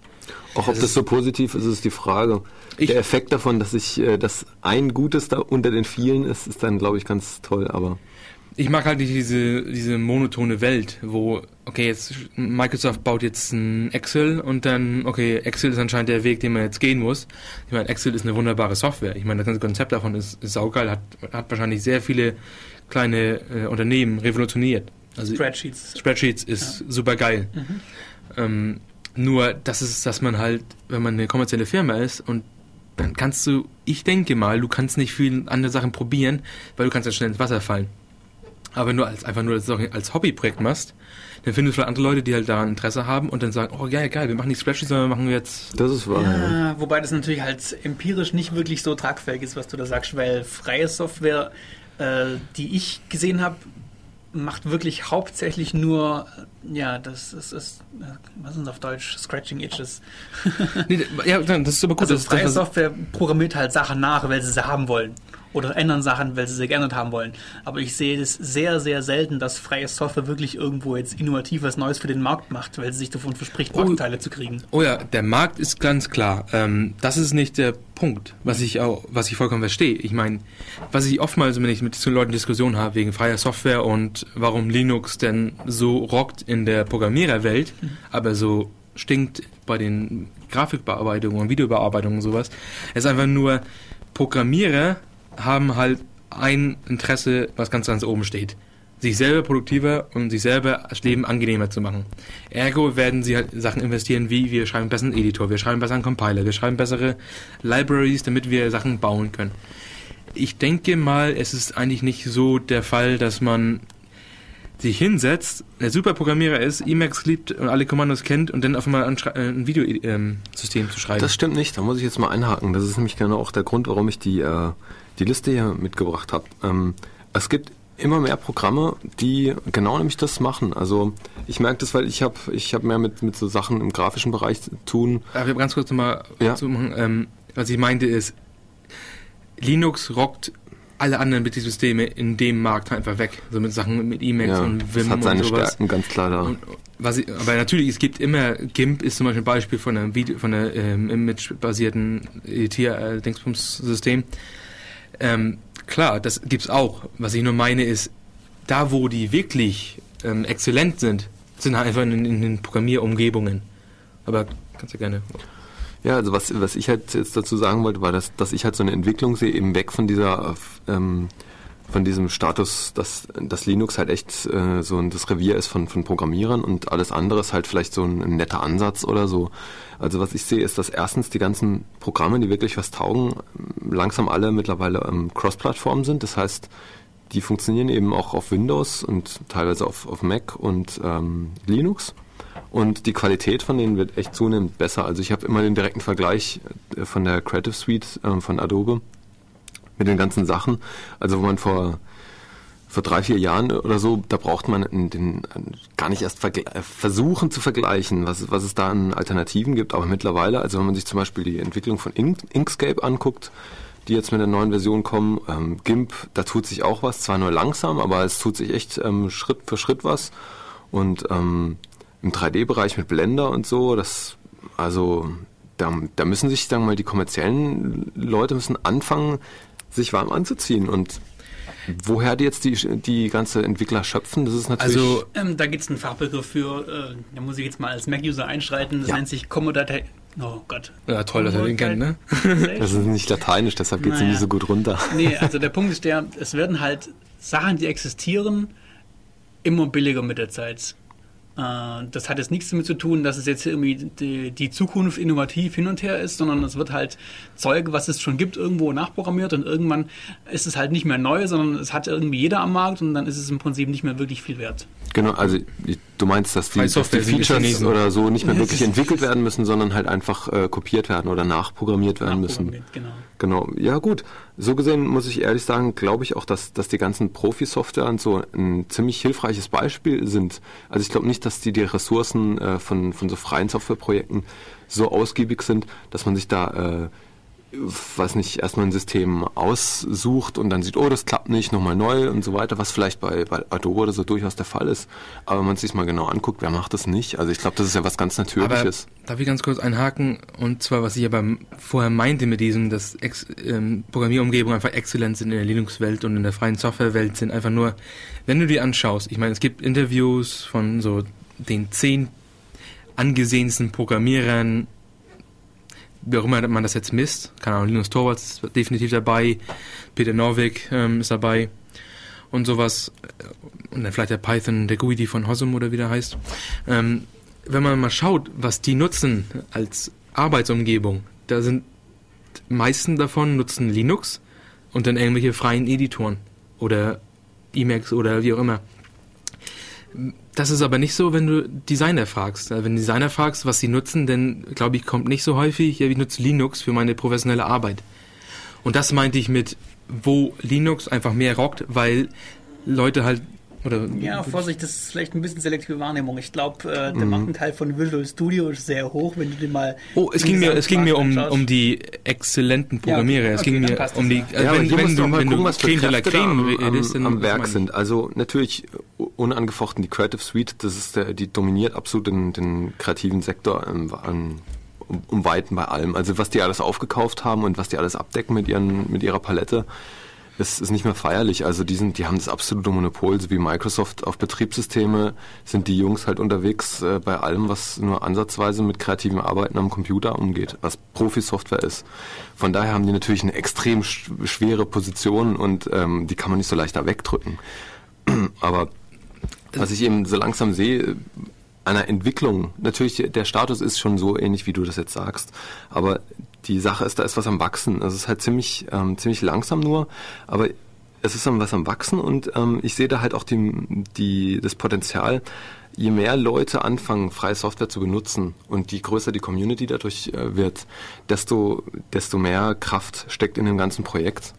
Und ähm, ich würde das nicht so sagen, dass es auch immer so sein wird, weil wenn nämlich irgendwann mal ähm, ein freies Betriebssystem auch Tools hat, die die ähm, Designer und so weiter zufriedenstellen, zumindest bis zu einem gewissen Grad, dann fängst du halt an, ein System aufzubauen, wo unglaublich viele Interessen sind und wo, ähm, wo durchaus äh, wahnsinnig viel Innovation stattfindet und, und ähm, wo die Grundlage gesetzt ist, dass man wirklich sagen kann, dass da langsam das Wasser abgegraben werden könnte von Adobe Aber zum Beispiel. Ich muss immer noch, ich kann, ich muss immer noch behaupten, dass ich das so sehe, dass Creative Suite ist wahrscheinlich das geilste am geilsten in Ja, der Welt. schon, absolut, Einfach ja. nur, weil die sich halt die Programmierer kaufen Ja. und das halt machen für Geld. In der Linux-Welt sind die besten Tools freie Tools, einfach nur, weil die Programmierer sich selber verbessern wollen. Du hast, ich will nur diesen Kontrast zeigen, dass du kannst entweder für Geld bezahlt werden und was Geiles bauen, oder du kannst einfach nur aus Leidenschaft machen und wirst dann trotzdem was Geiles bauen. An der Stelle, deswegen, ich kann mir nicht vorstellen, dass Linux ähm, in diesem Mediamarkt so ähm, die kommerzielle Welt überholen wird, wenn sie nicht irgendwie einen großen Investor haben oder sowas. Oder wenn wir vielleicht einmal irgendwie mal so Software haben, die man sich halt ein bisschen zusammenklicken kann. Ich weiß nicht, ob das Sinn ergibt, dass man halt ein bisschen selber als Designer ähm, Einfluss nehmen kann auf die Software an sich. Ja, aber ich, also ich, ich bin ja kein so ein Profi-Programmierer, aber ich, ich sehe das so, wie der Mike das gesagt hat. Es wird immer einfacher, Sachen zu, ähm, Sachen zu machen. Und was nicht, die Frameworks, mit denen man Sachen aufbaut und ähm, die, die Zusammenarbeit, zum Beispiel, wenn irgendwie der eine schreibt eine Rendering-Engine und der andere schreibt halt das andere Programm und so weiter und so fort. Man kann halt extrem gut auf, ähm, auf Sachen aufbauen, die andere schon gemacht haben. Also wenn man da so Synergiesachen und so mh, betrachte, dann würde ich sagen, dann steckt da schon ziemlich viel äh, Potenzial drin und auch durchaus, um, äh, um dem das Wasser zu reichen, den, den Großen. Ja, was heißt denn, gro- also zum einen mal die Leute, die ich kenne, die wirklich entwickeln an diesen Sachen, die also sich darum kümmern, dass es auch vorwärts geht, die äh, habe ich, von denen habe ich nicht den Eindruck, dass die das wirklich machen, um irgendwie Markenteile zu bekommen. Die machen das wirklich, weil es ihnen Spaß macht.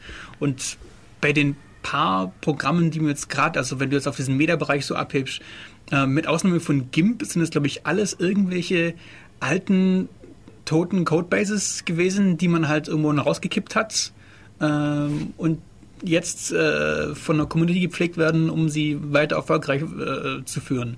Äh, sei es Blender, das ist die relativ populäre 3D-Engine, um 3D so- 3D-Grafik äh, zu rendern äh, mit freier Software. Das ist nicht nur Rendern, das ist Oder- auch also Modellieren und Äh, ähm, ich glaube. FilmGimp, was es gibt, das heißt glaube ich inzwischen anders irgendwie. Das war glaube ich auch mal eine Inhouse-Software oder ein Inhouse-Fork von Was? irgendwas. Cinepaint, meinst du das? Oder Xenepe, ich weiß nicht. Ich, ich, ich, eine Zeit lang hieß es, glaube ich, Filmgimp. Ich kann auch was anderes gewesen sein. Das sind, das sind alte kommerzielle Projekte oder alte Inhouse-Projekte, die halt nicht mehr weiterentwickelt werden und statt sie sterben zu lassen, haben sie halt in die freie Software rausgekippt. Ähm, aber so diesen, diesen, diesen Push irgendwo, wir setzen uns jetzt hin und machen von null auf ein, ein, ein Produkt, was irgendwie am Markt toll erfolgreich wird und was viele Nutzer kriegt ähm, und machen das frei. Sowas sehe ich eigentlich noch selten. Gut, aber die Also, Frage wüsste ich ist, muss man keins. das? Ich meine, ist das eine, das ist eine berechtigte ja Einwand. Aber ähm, ich sehe natürlich die, die Möglichkeiten in, bei freier Software was zu reißen und man hat die Mittel, freiwillige Programmierer und so weiter und so fort, eine Community oder so, da hat man natürlich gar nicht die Möglichkeit, einfach sich hinzusetzen und sagen, oh, jetzt mache ich das, die halt, das, die Hammer-Feature, was äh, besser ist als Photoshop, was schon seit, was Gott, 20 Jahren äh, von den Profis ähm, bis zum dort hinaus finanziert wird und einfach nur das Überteil ist. Das geht halt nur über den Weg, dass du entweder dich genau von, an sowas bedienst, dass du sagst, ich kauf äh, oder ich, ich poliere was Altes auf, wo schon viel Arbeit drinsteckt, wie bei Blender. Und das ist jetzt ziemlich erfolgreich gewesen. Also das war ähm, eine ziemlich perfekte Angelegenheit, wie das gelaufen ist. Besser kann es gar nicht gehen eigentlich.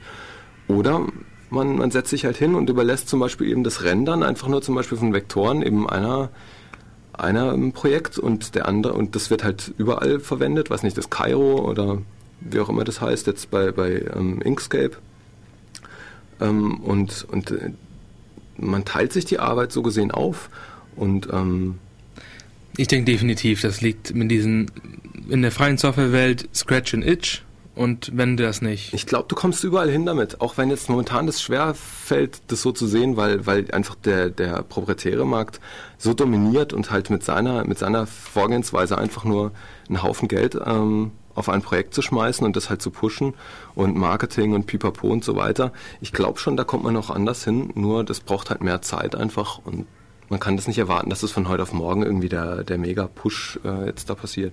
Ich glaube, das wird halt eine ganz langsame Sache.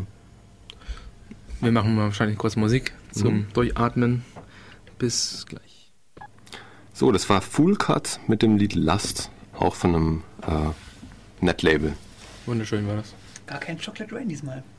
Nee, die CD ist leider genau da, wo der Schlüssel auf Aber wir müssen heute noch Yuga spielen. Das schaffen wir nicht. Oh, Aber ugrass.com ja. könnt ihr euch anhören. Geht das eigentlich online? Äh, der hat auch jede Menge EPs frei zum Download, ja. EPs? Ja, so ähm, keine ganzen Alben, sondern wo halt, weiß nicht, fünf, sechs Lieder. Tracks? Genau. EP ist in der die Nomenklatur. Ich weiß gar nicht, für ganz was- coolen, Keine Ahnung, was eine EP Eine EP ist eine, ist eine ein, sozusagen ein Mini-Album. oder? So eine Maxi-CD. Ja, der, die kannst du dir halt nicht runterladen, die gibt es nicht als CD in dem Sinn. Tonträger, wow. Also Britney Spears, halt, so mit ihren drei Liedern da drauf. Also schön. Aber ist nicht frei. Ähm, ja, freie Sachen. Freie, digitale, freie Welt. Also, was ist sonst so frei? Also, freie Werke bin ich total der Fan von. Also, so Projekt Gutenberg und sowas. Mit Genau. den, wo die Autoren länger als 70 Jahre tot sind oder weg sind. Ähm, kann man sich halt alle möglichen Sachen, die ich durchlesen, online sogar anhören. Ich meine, da gibt es ähm, Projekte wie LibriVox. Genau. Da kann darüber wahrscheinlich noch mehr dazu. Die machen wahrscheinlich nicht nur Musik. Ich, ich kenne die nur per Hörspiele. Also du hast halt einzelne Leute, die nehmen halt irgendwelche Public Domain ähm, Bücher, wie zum Beispiel Sherlock Holmes als Beispiel, und ähm, lesen das halt vor und kannst es halt über als Hörbuch anhören. Und kriegst halt manchmal, wie in der Softwarewelt, gute Qualität oder schlechte Qualität. Also manche sind halt auf dem Niveau wie Radio 7 und andere sind auf dem Niveau wie wir halt. Ja, das ist auf jeden Fall lustig. Was ich auch ähm, gesehen habe, ist, dass auf ähm, äh, Projekt Gutenberg war es, glaube ich, äh, die Sachen auch zum Vorlesen da sind, nur das liest dann halt eine Computerstimme vor. Also da gibt es dann die MP3s zum Download äh, und da kriegt man das halt vorgelesen von so einer ganz schrecklichen Stimme, aber es ist besser als nix. Ähm, bin ich kein Fan von. Also dieses automatisierte Vorlesen mag ich Mhm. nicht. Aber wie gesagt, es gibt diese, wie gesagt, ich kenne das, ich finde diese Kombination von Gutenberg und LibriVox und äh, es gibt auch wahrscheinlich auch drei andere, die sie dieses Aufnehmen machen, also dieses halt aufnehmen und, und vorlesen. Ich finde diese Projekte saugeil. Also Hm. Hörbücher Gerade auch für Leute mit Einschränkungen mal, einfach die. versuche ich mal mich ein bisschen mehr mit äh, zu beschäftigen. Ich finde sowas echt cool. Also und dann halt einfach nur diesen Community-Effekt, dass halt einfach einer so ein Kapitel vorliest und dann halt versucht, das so professionell wie möglich oder einfach nur zu machen. Ich finde sowas einfach nur geil. Ich finde diese Community-Zeug generell immer total lustig. Und dann halt sowas nehmen, was ich meine, solche Bücher sind ja, ist ja Kulturgut, also es ist ja fancy. Habt ihr schon mal Sherlock Holmes gelesen? Ich bin auf, bin auf Projekt Gutenberg gegangen, habe auf ersten Sherlock Holmes klick, äh, geklickt und keine Ahnung, ein paar Tage später war ich fertig mit Sherlock Holmes. Ja, hast du dir alles im Bildschirm angeguckt, oder? Ja. Ich hatte, ich hatte so ein ganz Okay. kleinen ähm, so ein kleines Nokia-Zeug. Ja, du brauchst halt was mit einer guten Auflösung und dann. Und das habe ich dann, da war gute Hintergrundbeleuchtung und sowas und habe ich mir das Ding einfach nur im Bett halt durchgelesen, nachts immer. Oder abends. Vom Pennen. Handy? Nee, nee, also ähm, Ach so, Nokia so Tablet, Tablet-Dingens, Tablet. Teil. Muss halt gute Software installieren und dann geht das eigentlich recht locker. Und dann kannst Okay. du, manche Software von diesen hat diesen Autoscroll-Zeug. Ah, cool. Und wenn du konstant lesen kannst, dass du nicht mehr bei jedem Wort denkst, hä, was heißt denn das jetzt? ich meine, das gibt's schon, weil das ist ja recht ältere ähm, Generation. Da gibt's schon ein paar Wörter, denkst du, was? Und das sind immer so Adjektive. Und dann, ja, und das ist natürlich jetzt wichtig für die, wer ist jetzt die Person? Die Person ist ein, ein Blank und dann, äh, ja. Deswegen hast du halt Auf Wikipedia.de nachschlagen. Natürlich. So Alles frei. das. Das ist auch geil. Also Wikipedia muss ich echt sagen, egal wie viel negative ähm, Presse die bekommen, ich finde Wikipedia als, das ist, die sagen immer, der, der Subtitle ist ja The Combined Knowledge of Human Mankind oder sowas. Oder Mankind. Das ist saugeil. Ja, auf jeden Fall. Das ist ziemlich beeindruckend. Besonders, was ich auch geil finde, dass sie, die werden sich definitiv nicht von den Muslimen oder Islamisten oder sowas unterbringen lassen. Die werden Mohammed weiterhin auf den Dingen behalten. Das rockt, Jungs. Mach weiter so. Ich, ich, ich, mache mir einen Account und werde äh, mitdiskutieren und sagen, so, geht nach Hause hier. Für sowas wirst du aktiv. Ich finde sowas gut. Ich finde alles, was. Ich meine, die haben einen klaren Standpunkt gesagt, dass wir werden uns nicht von irgendjemandem einschüchtern lassen. Ich meine, wir sind digital, wir sind sowieso Anonymous. Ne? Wir raiden Scientology und wir machen Grafiken von Mohammed. Also. ich weiß nicht, ich bin total Fan. Ich finde alles, was so, was so drauf ist, dass die Freiheit als erstes stellt und wir nehmen keine Rücksicht auf irgendwelche Gruppen, finde ich saugeil. Aber wenn es um MP3s geht, nicht in Emacs. Ähm, klar. Weil, ähm, ja, das ist richtig. Also, ich weiß nicht, ich, ich bin nicht konsequent, muss ich sagen. Ich bin eher pragmatisch. Ich finde, an der Stelle, MP3s gehören bei mir nicht zu dem Thema ähm, Meinung, Meinungsfreiheit und Freedom of Speech und dass man alles ähm, Ja, Zu es geht so. Kommt drauf an, wie, wie genau du solche Sachen auseinander nimmst. Wenn das es Beispiel war ja nur, dass es in Ja. deine Distribution nicht reinkommt. Oder du kannst ja deine eigene Distribution machen. Bei der Ja. Wikipedia geht es ja auch darum, in unserer Enzyklopädie soll halt ein Bild drin sein. Mein Gott, die wollen sich es halt nicht verbieten lassen. Sollen sie eine eigene, sollen sie eine eigene Enzyklopädie aufmachen, wenn sie wollen. Das ist ja der Punkt. Genau. Wikipedia.org slash without Muhammad. Und dann kann man nur hinten, hinter dem Wikipedia-Globe kann man nur erahnen, dass er so einen Kopf von Muhammad hat. Wird wahrscheinlich auch wieder so ein Test. Oder? Ich bin in meinem Philosophieseminar aufgekreuzt mit meinem Handy, weil ich mir auch einen Text von Gutenberg oder so runtergeladen hatte, so altes, alter griechischer Text. Äh, eine Übersetzung von was weiß ich, was waren die halt auch schon abgelaufen ist. Mhm. Und da haben sie mich aber irgendwie komisch angeguckt, als ich da kein Buch hatte, sondern mit meinem Handy dran rumgemacht hatte, dann in dem Seminar. Okay. Themawechsel. Genau. Genau. warum nicht? Ich meine, ich schlag öfter mal. Ich meine, ich bin dauernd bei Wikipedia. Ich finde so. Ja, Ah, gut, ich, ich bin doch total. Oh, ich da kann sowieso man noch was Neues Boy, sagen, und also. zwar- ja ich auch. Ich finde es mal blöd, ein Buch zu haben, was man nicht Volltext durchsuchen kann. Das Richtig. nervt. Steuerung F, ja. Auf jeden Fall. Ähm, was mir noch eingefallen ist, ist ähm, Wikia. Wiki. Genau. Ähm, das neue Projekt von Jimmy Wales. Du lachst schon so. Ja, nein, nein, ja, mach, mach mal, erzähl mal. Also ich habe, ich hab, muss sagen, ich habe mich noch nicht so komplett durchgelesen und aber so wie ich das mitgekriegt habe, wissen die selber noch nicht ganz genau, in welche Richtung das geht. Auf jeden Fall ist der Ansatz, dass man ähm, äh, ja sowas ähnliches wie eine Suchmaschine äh, aufbaut aufgrund von, von einem Wiki. Also quasi Manpower benutzt, äh, gepaart mit ähm, im Crawler, um das Netz halt zu indizieren und ähm, der Hauptpunkt oder ich denke der Hauptknackpunkt ist halt wahrscheinlich einfach die, ähm, die Gewichtung von den, von den Links oder sonst irgendwas. Um das, was bei Google eben auch so optimal funktioniert eigentlich. Und da sind sie sich wahrscheinlich noch nicht so ganz einig, wie das jetzt funktioniert, ob, ähm, ob man da äh, die User einbindet, dass die gegenseitig sich äh, raten können und dementsprechend die, die Wertungen von den Usern gewichtet sind oder wie das genau ist. Auf jeden Fall ist es ein ziemlich interessantes Projekt. Ähm, die, Suche, die funktioniert schon, also die ist noch Beta. wie könnte es anders sein? Aber ähm, ich finde den Ansatz total interessant, weil nämlich äh, gerade Such, Suchengines oder Suchmaschinen sind, so ein, sind auch so ein Machtfaktor, äh, der momentan noch nicht wirklich so von einer freien Alternative irgendwie durchsetzt ist. Zwei Dinge dazu. Also ich finde es zum einen mal auch absolut löblich, das dann mal zu machen. Das ist konsequent, weil es ist halt wirklich eine, ein, ein wichtiges Gateway, ein wichtiges Portal. Ist der Zugang zu Informationen und Wissen im Netz, den wir haben, sind halt die Suchmaschinen und das ist dann konsequent, dass man sowas auch frei und forkbar haben möchte. Definitiv. Ähm, Problem ist halt bei solchen Sachen, und das ist im Prinzip dann für mich ein Paradebeispiel von, von, von Fragen nach, ja, nicht Grenzen von, na egal, ich mach's mal trotzdem auf. Ähm, Google leidet ziemlich drunter, dass ähm, sogenannte Search Engine Optimization oder SEOs, ähm, dass, dass es Leute gibt, die versuchen, äh, die Google Rankings zu manipulieren. Also die, die, die Reihenfolge von Treffern in so einer Google-Suche.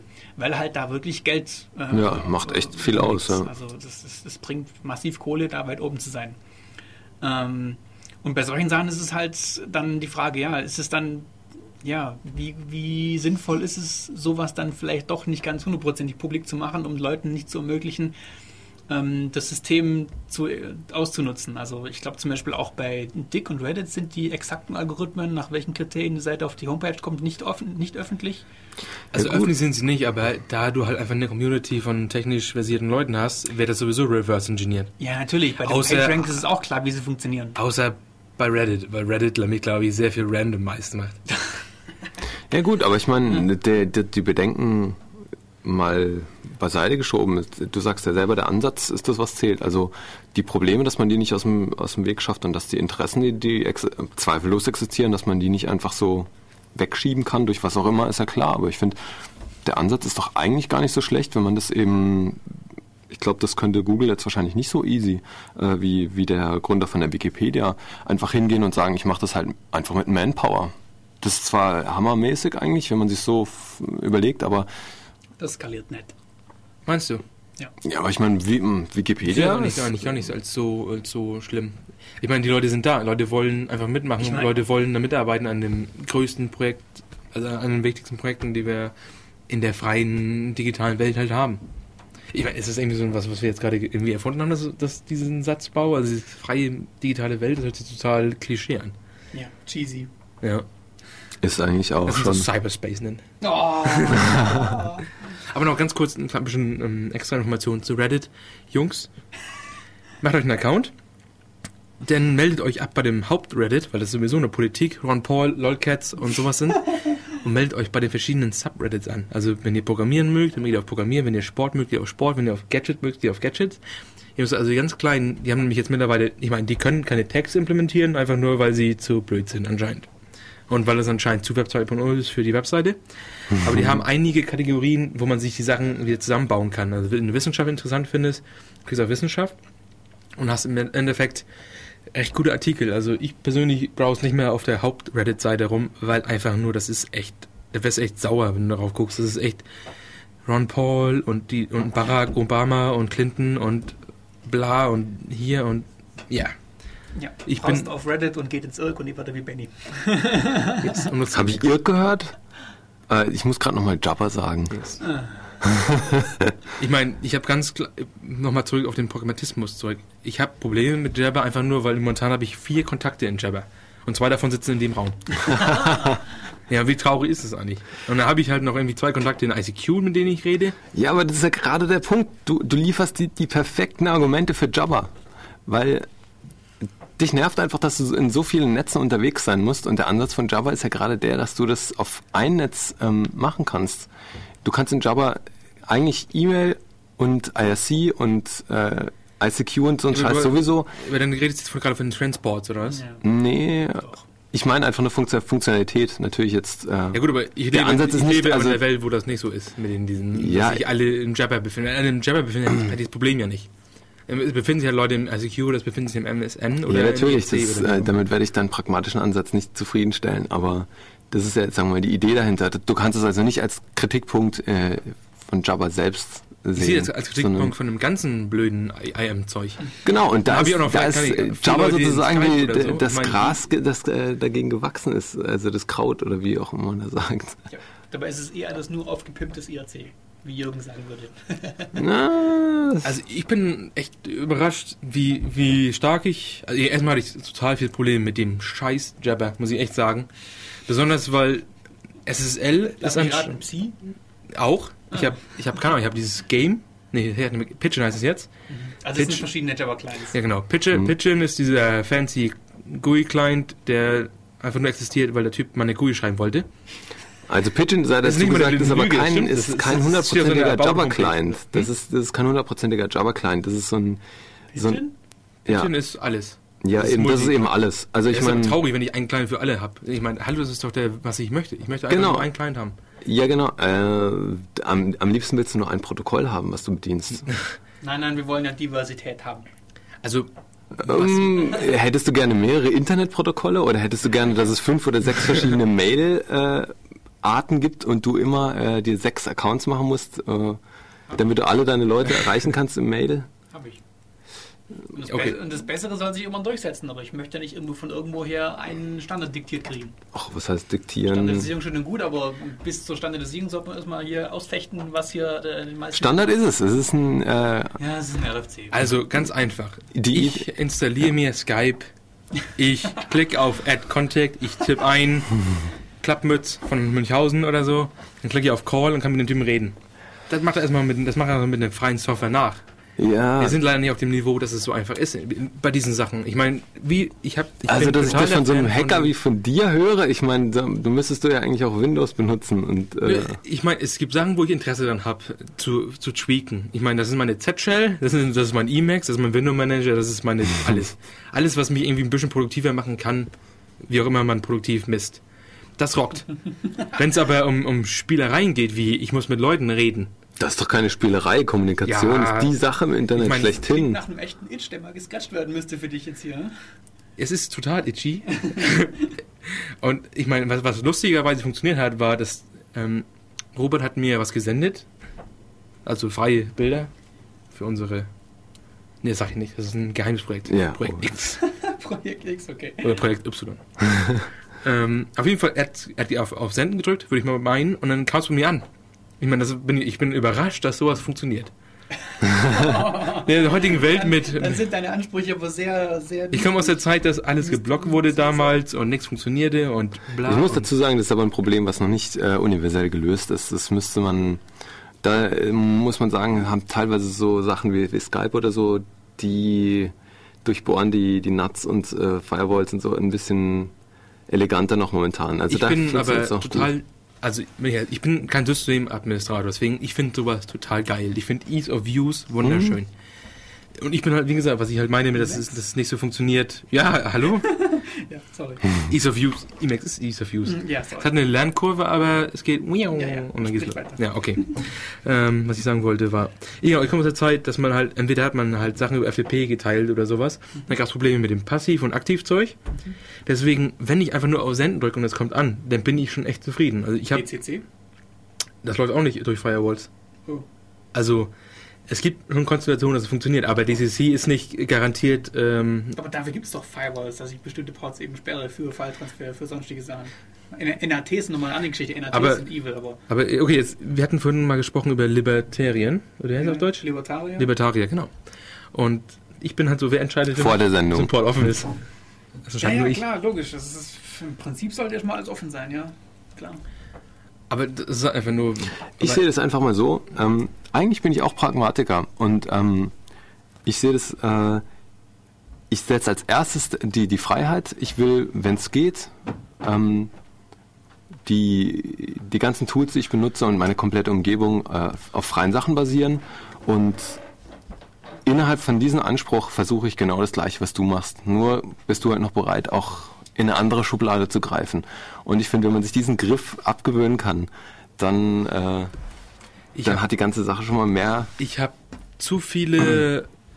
Ich habe zu viele ähm, Fokuspunkte, wo ich Zeit investiere, damit ich mich toller mache oder wie auch immer, wie, damit ich meinen mein Desktop optimiere oder wie auch immer. Deswegen, ich kann nicht an allen Fronten kämpfen. Das, hatten wir schon mal diskutiert. An einigen Stellen muss einfach sagen, dann muss ich halt Kompromisse eingehen, dann passt es für mich, wenn das Skype halt zu ist. Und dann passt es halt, dass ICQ halt einfach funktioniert. Deswegen, aber gut, wenn man ideologisch drauf ist, ist ja wunderbar. Ich habe ja kein Problem mit. Also, nur halt, ich hab, lebe halt ein bisschen mit den Konsequenzen, dass einige Leute halt Jabber nutzen und ich einige Leute halt ICQ und ich muss halt irgendwie ein bisschen den Mittelweg finden, was halt momentan mehrere Clients sind, weil das einfach nicht alles funktioniert. Aber wir müssen leider heute schon Schluss machen und Würdest du gern bis morgen machen? ich würde echt noch sehr gerne weiter äh, reden über Jabber und eine Implikation. ähm, tut uns leid, dass wir heute so wenig Musik gespielt haben, weil das war ja, vor allem haben wir nicht Jugras gespielt. ja nächste Woche oder nee, in zwei Wochen machen wir mal Lucas. Wir haben auch keinen Chocolate reingespielt. Ist schon Ja, das auch ist- nicht. das ist ja ganz ich, gut. Ich kann mir vorstellen, dass es bei euch sehr stark sch- geschmerzt hat, dass es nicht kam. Ja, oh ja. Aber wir müssen jetzt zumachen. Äh, jetzt kommt Alternative Crash. Das rockt. Mehr als wir auf jeden Fall. Auf Wiedersehen.